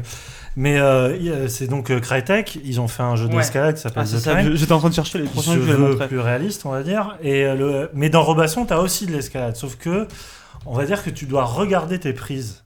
Et Hmm. qui a fait de l'escalade sait qu'il faut regarder en l'air. Donc, À chaque fois, il veut placer qui fait de l'escalade. hein. j'ai des problèmes de coups. Et euh, pour ceux qui ont des problèmes de cou, c'est- c'était juste l'enfer. Parce que tu dois viser une partie haute de l'écran. Et, tu, et pour avancer, tu dois viser encore plus haut. Donc au bout d'un moment, tes cervicales, elles, si t'as pas un, Le podcast de vieux. Le podcast des gens qui ont mal au dos. Ah, J'y ai joué le rigolerai. 3. hein. Oui, mais t'as joué debout. Donc euh, The Climb Ah. déjà ça se joue avec euh, en Oculus, euh, c'est avec un Oculus qu'on nous l'a fait essayer en tout cas. Oui. Euh, donc chez Crytek, c'était déjà euh, c'était déjà plus sympa en termes d'affichage, hein, il faut C'est pas pas, déjà sorti. il faut pas se mentir. Non. Non, c'est pas déjà sorti, ça sort dans pas si longtemps il me semble par Bah. L'Oculus est bientôt Ah. disponible déjà. Et euh, non, Ouais. ça devrait pas tarder. Est-ce hein. est-ce qu'il sera enfin compatible avec les, les petits contrôleurs Oculus? Parce que c'est vrai que le Ouais, drame oui, de on jeu, l'a- c'est on- jouable. on l'a On a joué avec on les Touch. Parce petits que jusqu'à contrôleurs. présent, vous pouvez essayer avec les, les, Ah, la gâchettes en manette. fait des pads. Non, avec les Et gâchettes c'est c'était nul. complètement euh, couillon quoi. Là, là tu c'est les, c'est des les gâchettes petits, aussi, les, les hein. petits contrôleurs sont, euh, sont assez précis. euh, c'est moins précis que ce qu'on peut avoir sur un, sur un Vive, mais c'était ça, ça suffisait quand même à arriver à poser ses mains à peu près où on voulait, à peu près où on voulait. Mais donc hein, on joue un personnage bien, qui a des mains. parce que euh, C'est Rayman. Ah, tu ça. mal, oui. la Tu faiblesse Rayman, de ce truc-là, c'est qu'on peut pas mettre ses deux mains côte à côte, n'est-ce pas, Yann? Parce que y a- la machine plein- ne les reconnaît pas. c'est un vrai ouais, problème il y a- technique. Il y a plein de moments, mais c'est vrai qu'il y a plein de moments un peu à la con où t'es obligé de, de, de, de, de re- pour replacer tes mains, t'es en train de danser un peu sur la paroi, tu places tes mains un peu dans tous les sens. C'est pas, c'est pas très naturel. J'ai fait peu d'escalade, je tiens à le préciser dans ma vie, mais ça m'a tout de même semblé peu naturel. Et euh, ce- tout comme, tout comme les incroyables moments où on fait des, où on fait des sauts de foi absolument, absolument délirants d'une paroi à l'autre. Ils ont Ah bah voulu. en vrai, tu l'as fait qu'une fois. hein. Tu l'as fait une fois et tu les rates et tu es mort. Euh, là, euh, là, tu peux, tu dois en faire plein, tu dois en faire tout le temps. Il y a plein de moments où tu tombes, ça m'a, ça m'a foutu un peu le vertige. Je suis sujet au vertige comme garçon, mais c'est, C'est- et non, c'est mais là que je me c'est- suis dit que c'était plutôt réussi finalement cette expérience. C'est vachement bien fait sur les sensations de vertige, c'est vrai. Ouais, ouais, ouais. Les sensations Hey, de hauteur. nous passons les deux heures d'émission. Voilà. Génial. quasiment fini là. Ouais, euh, on, est, on a quasiment fini. T'as Euh, d'autres choses, Sylvain, sur la VR Euh, ou- des choses. Qu'est-ce que j'ai vu d'intéressant euh, en termes de VR J'ai vu, j'ai vu pas mal de pas mal de petits jeux. Chez Crytek, il y avait aussi effectivement. Non, chez euh, pas chez Crytek, mais je veux dire chez euh, CCP, il y avait effectivement euh, projet euh, projet Arena, une espèce de jeu euh, à cheval entre le, le tennis et euh, Ah, l'espèce de. tu as joué à ça? Ouais, où on, se, où on se balance des projectiles. Le but c'est de marquer derrière toi. C'est un peu une espèce de Pong, mais en, euh, avec, avec Tron, des un peu boucliers Ouais, c'est un peu. C'est euh, c'est c'est assez chouette, c'est assez chouette. Euh, il faut avoir un- deux amis, il faut avoir un ami au moins qui a un Vive, ce qui est pas forcément gagné. Après, C'était au- j'imagine que. C'est un, un Ouais, bon investissement. C'était au Vive. Moi, moi j'y avais joué, c'était un, un combinaison d'Oculus Rift et de Kinect. Ça fait que Ah tu ouais. voyais ton corps. Ouais, bah là tu vois ton corps aussi, mais là c'était là c'était au Vive, et c'était c'était extrêmement précis, c'était très cool en tout cas. Ça marchait plutôt bien. Il y avait il y avait il y avait des chouettes trucs, mais j'ai j'ai surtout vécu des moments un peu, je sais pas si c'est le moment où on peut en parler ou pas, on peut partir un peu dans l'insolite. J'ai vu. euh, Alors, juste, enfin oui, on a qu'à commencer à Oui. parler de ça. Des moments insolites. Ouais, parce que là, ça va être, ça va être, ça va être insolite en diable. Euh, moi, j'ai passé euh, pour les biens du prochain magazine de JV dans lequel je me suis euh, penché sur le milieu très très pointu de la de la simulation agricole et tout particulièrement de la place de la simulation agricole sur le marché allemand. Donc c'est pour ça que je ne suis pas allé voir Ubisoft, Electronic Oui, Arts. Excusez-moi. Excusez-moi d'avoir d'avoir d'avoir pu voir d'avoir vu des, des, des, des jeux des jeux tracteurs. des jeux aussi fous que là je vous le montre parce que bon c'est le- c'est le plus évident évidemment. C'est le haut mais du panier. Là, c'est le c'est c'est le très très non mais vu bien sûr beaucoup mais moins c'est mainstream que mais ça. là, là, là, c'est- pour vous montrer un peu le, le genre d'ambiance dans lequel moi je me suis plongé. là, ça c'est par exemple, voilà, c'est du, c'est du farming simulator. hein, vous le connaissez, vous pouvez pas être passé à côté de ce jeu phénomène, n'est-ce pas? C'est comme ça qu'on l'appelle. Et donc euh, j'ai vu, j'ai. J'ai croisé au, au, euh, au hasard de mes, de mes pérégrinations sur le salon des gens qui comptaient, qui comptaient profiter un peu, on va dire, du succès de, euh, de ce genre de jeu pour, euh, pour refourguer des, euh, des, des espèces de simulateurs absolument épatants. Donc vous voyez là, le principe c'est qu'on va jouer en général dans ce genre de trucs des moissonneuses batteuses, on va jouer des tracteurs, on va jouer, des, on va jouer dans des, euh, des locomotives ou ce genre de trucs. Il y a vraiment, les, les gars se targuent d'avoir plus de 250 véhicules de marque, surtout donc une euh, vraiment communauté incroyable. des- autour, une communauté incroyable autour. Euh, donc voilà, et euh, des gens pour. Pour essayer de profiter de ce, pour capitaliser sur ce succès fou, il y avait un garçon qui présentait SimPro 3. Qu'est-ce que SimPro 3 Je vous le montre pas plus tard que tout de suite. C'est, c'est, c'est, c'est encore du jeu vidéo, mais c'en est à peine finalement. Euh, c'est What? un mec qui avait des simulateurs de. euh, C'est exactement à ça que j'ai permis en joué. fait. Tractopelle. Non, ouais, c'est des simulateurs de tractopelle. Donc j'étais assis sur une machine. Voilà, c'est la machine que vous allez voir là. J'étais assis sur une machine tout à fait euh, épatante qui permettait de. J'avais un volant dans les mains. J'avais les, j'avais les commandes et les leviers sur les côtés, voilà. Seulement, j'étais encore mieux que ça parce que j'avais un Vive sur la tête, donc je pouvais vraiment tourner la tête et pour regarder autour de moi le sur un rêve truc. à portée de main. Et donc, le, le mec passait il tout avait son, des PlayStation Move pour les orteils, tu vois. Il était, il était ultra on a, per- on a perdu 15 auditeurs depuis qu'on a Le- commencé à le- parler de simulateur. Le mec passait, c'est vrai, je les vois, j'ai les chiffres là. Le Mais c'est mec passait tout son salon à montrer, euh, à montrer ce genre de, ce genre de simulateur. c'est- C'était épatant. C'est incroyable cette débauche de technologie Ouais. Non, après lui. pour s'en- faire conduire des tractopelles. Ouais, mais après lui il s'en servait dans des euh, dans des écoles de formation de tractopelle, Oui, tu vois. pour il y a- le coup, ouais. il c'était Putain, pour on être soupçonne, on tractopélier, soupçonne quoi. que lui euh, Ça, il c'est a- du- pour le coup, c'est du serious game. Oui, ça. c'est ça. J'ai- J'imagine Ouais. que lui, il sort le même truc sur le sur le Ah, c'est euh, incroyable. dans, dans les salons de BTP et que là, il revenait pour Oui. essayer de de, de, de charmer un peu le, le public allemand et les développeurs allemands qui sont si friands de tracteurs. Voilà, ça c'était vraiment pour l'anecdote. On va Vivement pas la s'a- version on camion va pas poubelle. s'attarder euh, sur ce jeu-là. Euh, Non. hein. non, on va pas, on va pas s'attarder plus que ça. Qu'est-ce que vous avez vu d'être- Est-ce que vous avez d'autres trucs étonnants que vous avez vu ou est-ce que je peux vous montrer un ou deux petits trucs, un des Ah bah, que j'ai- j'ai croisé au hasard du salon? Euh, J'en J'ai ai vu parti un pour jeu euh, finir à minuit. un jeu qui non. finit, qui se- euh, pardon pas qui finit, un jeu qui sort dans euh, une semaine que, que j'ai vraiment trouvé très très cool, qui sort chez Fiddlestick Games et c'est un jeu qui s'appelle U Ah oui. euh, et qui est un jeu euh, qui sort sur PC, PS4, euh, Xbox One. C'est un. J'ai vu ça sur le stand, sur le stand Unity. euh, C'est un gars qui, euh, c'est un gars qui développe ça tout seul, euh, qui a eu, qui a eu pas mal, pas- qui a gagné des prix un peu partout et qui a décroché pas mal de budget comme ça. C'est, il faut vraiment arriver à jouer avec des couleurs. Il y a une petite histoire mignonne, genre, c'est ce petit héros qu'on contrôle. Sa maman a disparu. Elle était, elle était comment on appelle ça? Elle était chercheur en, en truc un peu sur la lumière. Je sais pas. Elle faisait des expériences un peu, un peu curieuses. Il se rend compte un beau jour qu'elle a disparu. Et donc il reprend, lui, euh, il reprend un de ses, prototypes euh, sur lequel elle travaillait, euh, qui permet de faire disparaître des couleurs. Et donc c'est un jeu de puzzle comme ça. Il faut jouer, il faut, faut changer la couleur du fond pour faire apparaître ou disparaître plein d'éléments de décor. Et c'est c'est très très chouette, ça, ça a l'air très très chouette en tout cas, il y a plein plein de, plein de puzzles, l'ambiance est très cool, ça sort dans une semaine donc ça Je- je- c'est pas la peine Je de pense s'étendre instantanément à nos amis daltoniens qui vont faire le jeu en mode Ah bah, hardcore. Ah oui. Je pense que c'est immédiatement euh, foutu si vous faites ça. Euh, c'est quand même gentil d'y avoir pensé. Euh, que j'ai vu aussi de très très chouette, euh, moi que j'ai adoré. J'ai vu ce petit jeu là qui s'appelle, j'arrive toujours pas à le prononcer, hein, The Little Hacker. euh, The Little Hacker, Hacker. on sait pas. Hakers. Euh, Hack- euh, Hackers, voilà. Euh, un jeu développé par Pure Games. C'est des, euh, c'est des Dublinois euh, qui font un petit jeu, euh, un petit jeu d'aventure. Qui est, euh, qui est dessiné par des gars de Don Blues euh, Animation.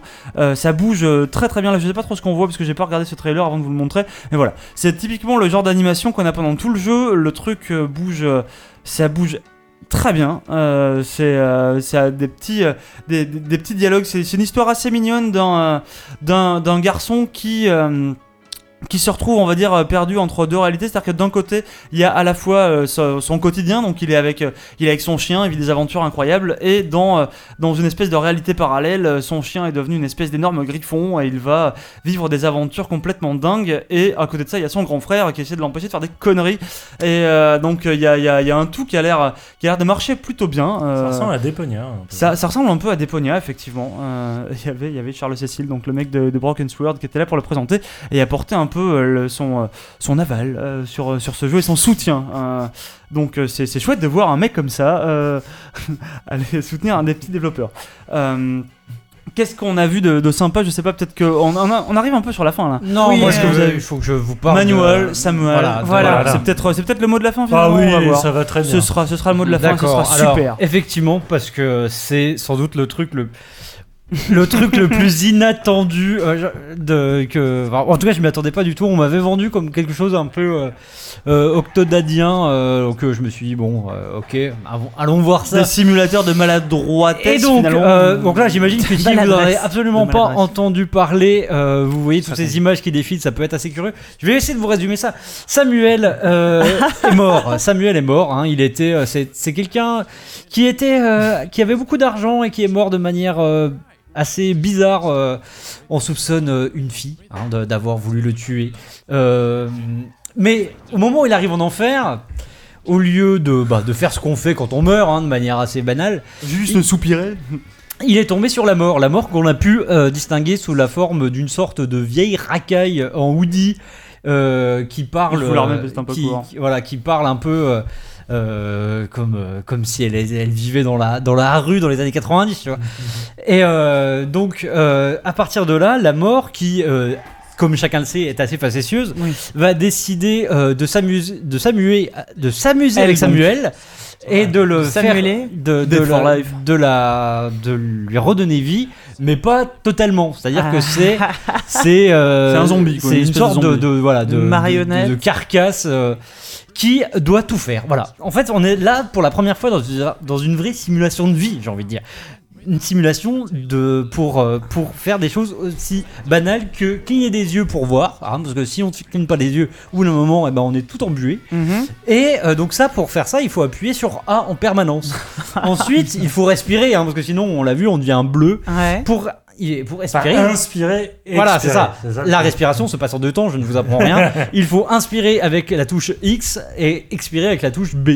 Donc, je sens que les boutons sont toujours attribués à la même fonction. Bien sûr, Voilà. bien sûr. Ensuite, donc là, on, Dans dans le- ouais, oui, bah oui, c'est pas random. hein, Non, mais c'est la mécanique des- de précision. Ça pourrait être des hein. séquences, tu vois. Ça Non, pourrait non, non, Si, si, non, mais euh, il a raison, Bruno. Il y a certaines encore heureux. séquences où euh, les actions sont mélangées. Ah oui, même. oui, non, mais d'accord, mais, Mais dire, les trucs mais que tu dis là. ça, c'est les trucs de base qui sont immuables. Mm. Mais effectivement, après, mais ça va se complexifier. hein. Donc, euh, Oh, au début, C'est un rhythm game en fait. Au début, on va faire. euh, bah, Un peu, ouais, il y a un bah, peu il y a un de peu de ça, ça, mais ouais. c'est. En fait, on est dans Coop, clairement. euh, Ouais. c'est vraiment. C'est là. Euh, au-delà, au-delà des contrôles complètement loufoques, parce que là, donc on a vu. Là, je vous ai dit la base. Après, il va falloir euh, aller, aller, aller uriner. Il va falloir aller prendre une douche. Il va falloir s'habiller. Il va falloir conduire une voiture. Alors, conduire la voiture. Conduire la voiture. Là, donc il y a, il y a- il y trois pédales euh, qu'il faut passer de l'une à l'autre, sachant qu'il y a aussi le levier de vitesse parce que la mort, encore une fois, facétieuse a décidé de prendre une voiture manuelle et pas une automatique. Donc il faut commencer à passer les vitesses, tenir le volant, éviter les vieilles dames qui traversent à tout bout de champ euh, dans cette rue Et que tu ne vois pas. et que tu ne vois, tu tu dois, arriver dame. tu dois écouter Tu- la mort te dire de tourner. Voilà. Euh, là-dessus et voilà donc ça c'est pour les contrôles c'est la première dimension du jeu la deuxième euh, qui euh, dont il faut absolument parler aussi rapidement c'est euh, l'ambiance Euh, donc moi tout de suite j'ai vu la mort euh, en squelette qui parle et qui est un garçon je lui ai dit vous vous aimez Pratchett? Ils m'ont dit oui on adore Pratchett on adore Neil Gaiman et on adore Arrested Development Ouais. Ça se sent hein, dans, les, dans la maîtrise de, de- des dialogues qui sont absurdes et dans euh, la création des personnages. Moi j'ai adoré que non seulement donc la mort apparaisse comme une sorte de, de petit jeune euh, un peu euh, un peu comme ça skater euh, et que il y ait euh, War qui soit une femme euh, et qui apparaît sous les traits donc elle d'une une sorte de graffeuse un peu euh, qui fait tourner complètement la tête de mort et qui euh, Voilà. voilà la nôtre aussi. un peu. Parce qu'elle est super badass. et c'est vrai Elle qu'elle a la classe. avec, avec sa capuche et son. Je sais plus ce qu'il y a marqué sur. sur- Il y a un truc tagué sur son hoodie. C'est assez marrant. Et donc voilà, et on se retrouve donc euh, notre pauvre Samuel qui est traîné entre ces deux personnages pour aller euh, bah, faire la mission euh, que, ces deux personnages sont censés faire, c'est-à-dire aller tuer des gens. Ouais. Et euh, nous, on est là occupés à essayer de se redresser la colonne vertébrale qui, à chaque virage, se, se brise et du coup, on a la tête coincée, encastrée dans la vitre. C'est complètement stupide. C'est fait par des jeunes Norvégiens euh, euh, qui, euh, moi, enfin moi, j'ai vu ça, euh, j'ai vu ça un, un petit, un matin. J'y allais un pas entrer dans les pieds, mais j'y allais un peu sceptique. Surtout que c'était un peu la croix à la bannière pour y accéder à Ah ce, ouais, à ce stand. Et franchement, je me suis poilé euh, du début à la fin, plus que- qu'avec South Park et plus qu'avec aucun autre jeu. Ouais. Euh, c'est, c'est, c'est, Et ça sort quand? Ça sort, euh, Ouais, ouais. c'est, Ah, pour les fêtes, juste avant ouais, Noël. ça sort, c'est ça, c'est prévu avant la fin de l'année. Et euh, ce qu'il y a, c'est qu'on a souvent, euh, on a trouvé ça euh, Octodad très sympa, machin, mais il y avait des limites. euh, Ouais. Ah là, ouais, je trouve que là, ça allie vraiment la mécanique absurde de l'hypersimulation à un, à, une, à un vrai contexte, une vraie. euh, C'est ça, en fait, c'est euh, ce qui est vraiment bien par rapport à tout ce qu'il y a eu, God Simulator, machin, tout ça. Il y a bon, pas ce côté vraiment nul pour le coup. approximatif du mouvement et tout. Là, tout est vraiment pensé. euh, en fait, si, tu, si, tu, si le personnage part en couille, euh, pardon du terme, mais c'est vraiment toi qui as mal fait l'enchaînement de. C'est c'est vrai que c'est un peu un jeu de rythme, t'as raison. Parce qu'au bout d'un moment, le pied respire- droit, pied gauche, ouais. respirer, qui, de- qui est une corvée au début, devient complètement naturel comme dans la vraie vie. Et ça, c'est c'est vachement bien. Et surtout, ce qui s'annonce très euh, intéressant, c'est que quoi que tu fasses, que tu le réussisses ou que tu le rates, parce que tu peux te brûler en, bu- en buvant du café, Ouais. il y aura toujours une conséquence, mais Ouais, pas une ça. conséquence majeure. Mais ça, ça, ça sera un, un dialogue qui te renverra au truc. Ouais, la Arrested Development, en fait, c'est vraiment le truc de, du running gag qui arrive très très loin plus tard ou une séquence qui s'active. Enfin, vraiment. euh, Oui, genre le, c'est quoi C'est le four que tu fais décoller et que tu revois plus et tu tard le dans vois le dans ciel, une séquence dans le ciel comme ça, qui continue de voler, gratuite, tout ça. C'est complètement débile. C'est, ça, ça a l'air cool. Ah, ça s'annonce Cool. très très bien. Manuel Samuel, voilà, moi c'est, c'est, c'est, c'est le truc que j'attendais pas qui m'a beaucoup fait rire et qui m'a. Que, voilà, j'en reparle, c'est bien la preuve que ça m'a marqué. On va terminer là-dessus. Non, on a encore Ouais, quelques si on questions. levait enlèvement. là-dessus. Non, là, les gens sont partis dormir globalement. Mais non, arrête. Euh, non, non, non, il y a des questions sur Twitch. Il y a quelqu'un qui demande si le PlayStation VR euh, ce sera vraiment bien, bien, bien d'après nos expériences ou pas trop satisfait pour l'instant. Bah, c'est le. On va dire que c'est le casque de VR d'entrée de gamme, si on Oui. peut parler de ça. C'est le Ouais. moins cher, le plus accessible, forcément technologiquement le moins avancé. Ouais. Il faut- il faut Ouais, voir un un peu plus que le Samsung aussi. quand même. Hein. euh, Oui. Le Gear Ouais. est quand même. Oui. euh, Ouais. Le Gear vaut mieux le laisser pour des vidéos. Euh, là, Ah, c'est pas le même. Oui, c'est pas le même bah, déjà, moi je trouve c'est qu'il y a truc. mobile, le Samsung. Ouais, le, truc qui est, euh, qui est vachement bien avec euh, le PS4, euh, PSVR par rapport à l'Oculus, c'est qu'il pense à ceux- aux gens qui, a des, qui ont des lunettes. Bah, mine de rien, c'est un détail, mais Ouais. pour beaucoup, euh, moi j'ai dû jouer sans mes lunettes et comme je suis mieux Ouais. comme une taupe, c'était vraiment, et- et- enfin sur Oculus donc. Ouais. Là, le PS4, au moins il y a ça. Effectivement, t'as un downgrade graphique qui est Bah, affreux. voilà. C'est-à-dire que nous, Peut-être que enfin, ça sera mieux ça après. On sait pas. On euh, sait Oui, pas. sûrement. Nous, à chaque fois qu'on parle de ça, on dit, on dit toujours que la version Vive est la meilleure, mais euh, le casque vaut quand même, on le rappelle, 900 euros. Voilà. Euh, Et- le- un PlayStation VR, c'est combien C'est le prix de la console, non? C'est à peu près 400. Ça doit être Donc c'est 400 quand même, balles pour euh, une console à 400 balles aussi. C'est quand même moitié moins cher, ça reste une sacrée somme, mais c'est quand même moitié moins cher. Donc, Et là euh, où Pour c'est- 800 balles, t'as un PSVR alors Ouais. qu'il te faut, il t'en faut 1600 pour avoir le, le Vive quoi. Et puis sachant que le, le. Vive, il faut le PC à sortie, quoi. Voilà. Et là où c'est un peu rassurant, c'est qu'en termes de précision, ça va. Enfin, je veux Oui. dire, tout. euh, Enfin, c'est réactif. Oui, bien sûr. C'est au moins ça. Ça- Donc ça sera, passe. c'est peut-être la version plus euh, grand public, en Ouais. tout cas, qui est déjà tout à fait euh, Je pense, en tout cas, c'est celui qui est le plus à même de se vendre euh, nombreux. Oui, oui, ils vont sûrement On vendre bien. plus, ouais. Sachant que, à ma connaissance, le seul euh, projet euh, vraiment d'envergure. Excuse-moi Sylvain, c'est moi qui fais du bruit. Je t'ai vu, tu me regardes avec tes gros yeux. je te Le cherche, seul- je cherche le bruit. Le seul jeu d'envergure, c'est Resident Evil 7. C'est le seul, en tout cas, qui est la promesse d'une aventure de 15 heures. euh, Les autres attendent de voir les ventes. hein. Oui, voilà. Mais euh, donc, euh, enfin, c'est bien la preuve que, je- dans tous les cas, c'est- ça- c'est- faut pas la, faut pas la- le- investir là-dedans en se disant, je vais faire tous les jeux euh, Ouais. en VR. La, la plupart, ce sera des expériences sans doute très marrantes, mais des, des trucs d'apéro, quoi. Mhm. Alors après, est-ce que Est-ce C'est que pas ça mal l'apéro. hein. Est-ce que plus vous mal. avez L'apéro avec 400 un casque VR. c'est pas plus 15 mal. heures de Resident Evil Ah bah, en moi, c'est euh, Ah, c'est mieux que 15 heures d'apéro. Hein, faire. Ça dépend, Pas sûr. hein. ça dépend.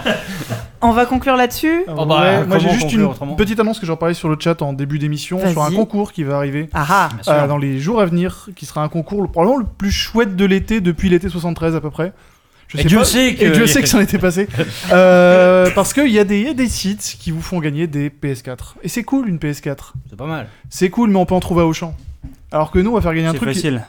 Oui, voilà. Nous, on va faire gagner un truc qu'on trouve pas à Auchan. ColecoVision. Une ColecoVision. Non, on va faire gagner une Dreamcast. Une Dreamcast flambant neuve, toute blanche, nickel, dans sa boîte avec ses notices et son petit sachet quand on aime les petits sachets. Plein de jeux. On va des- faire des gagner euh, VMU. des voilà avec il y aura euh, certains de ses plus grands jeux, il y aura deux VMU, il y aura deux manettes pour pouvoir jouer avec des gens parce que les gens c'est cool aussi.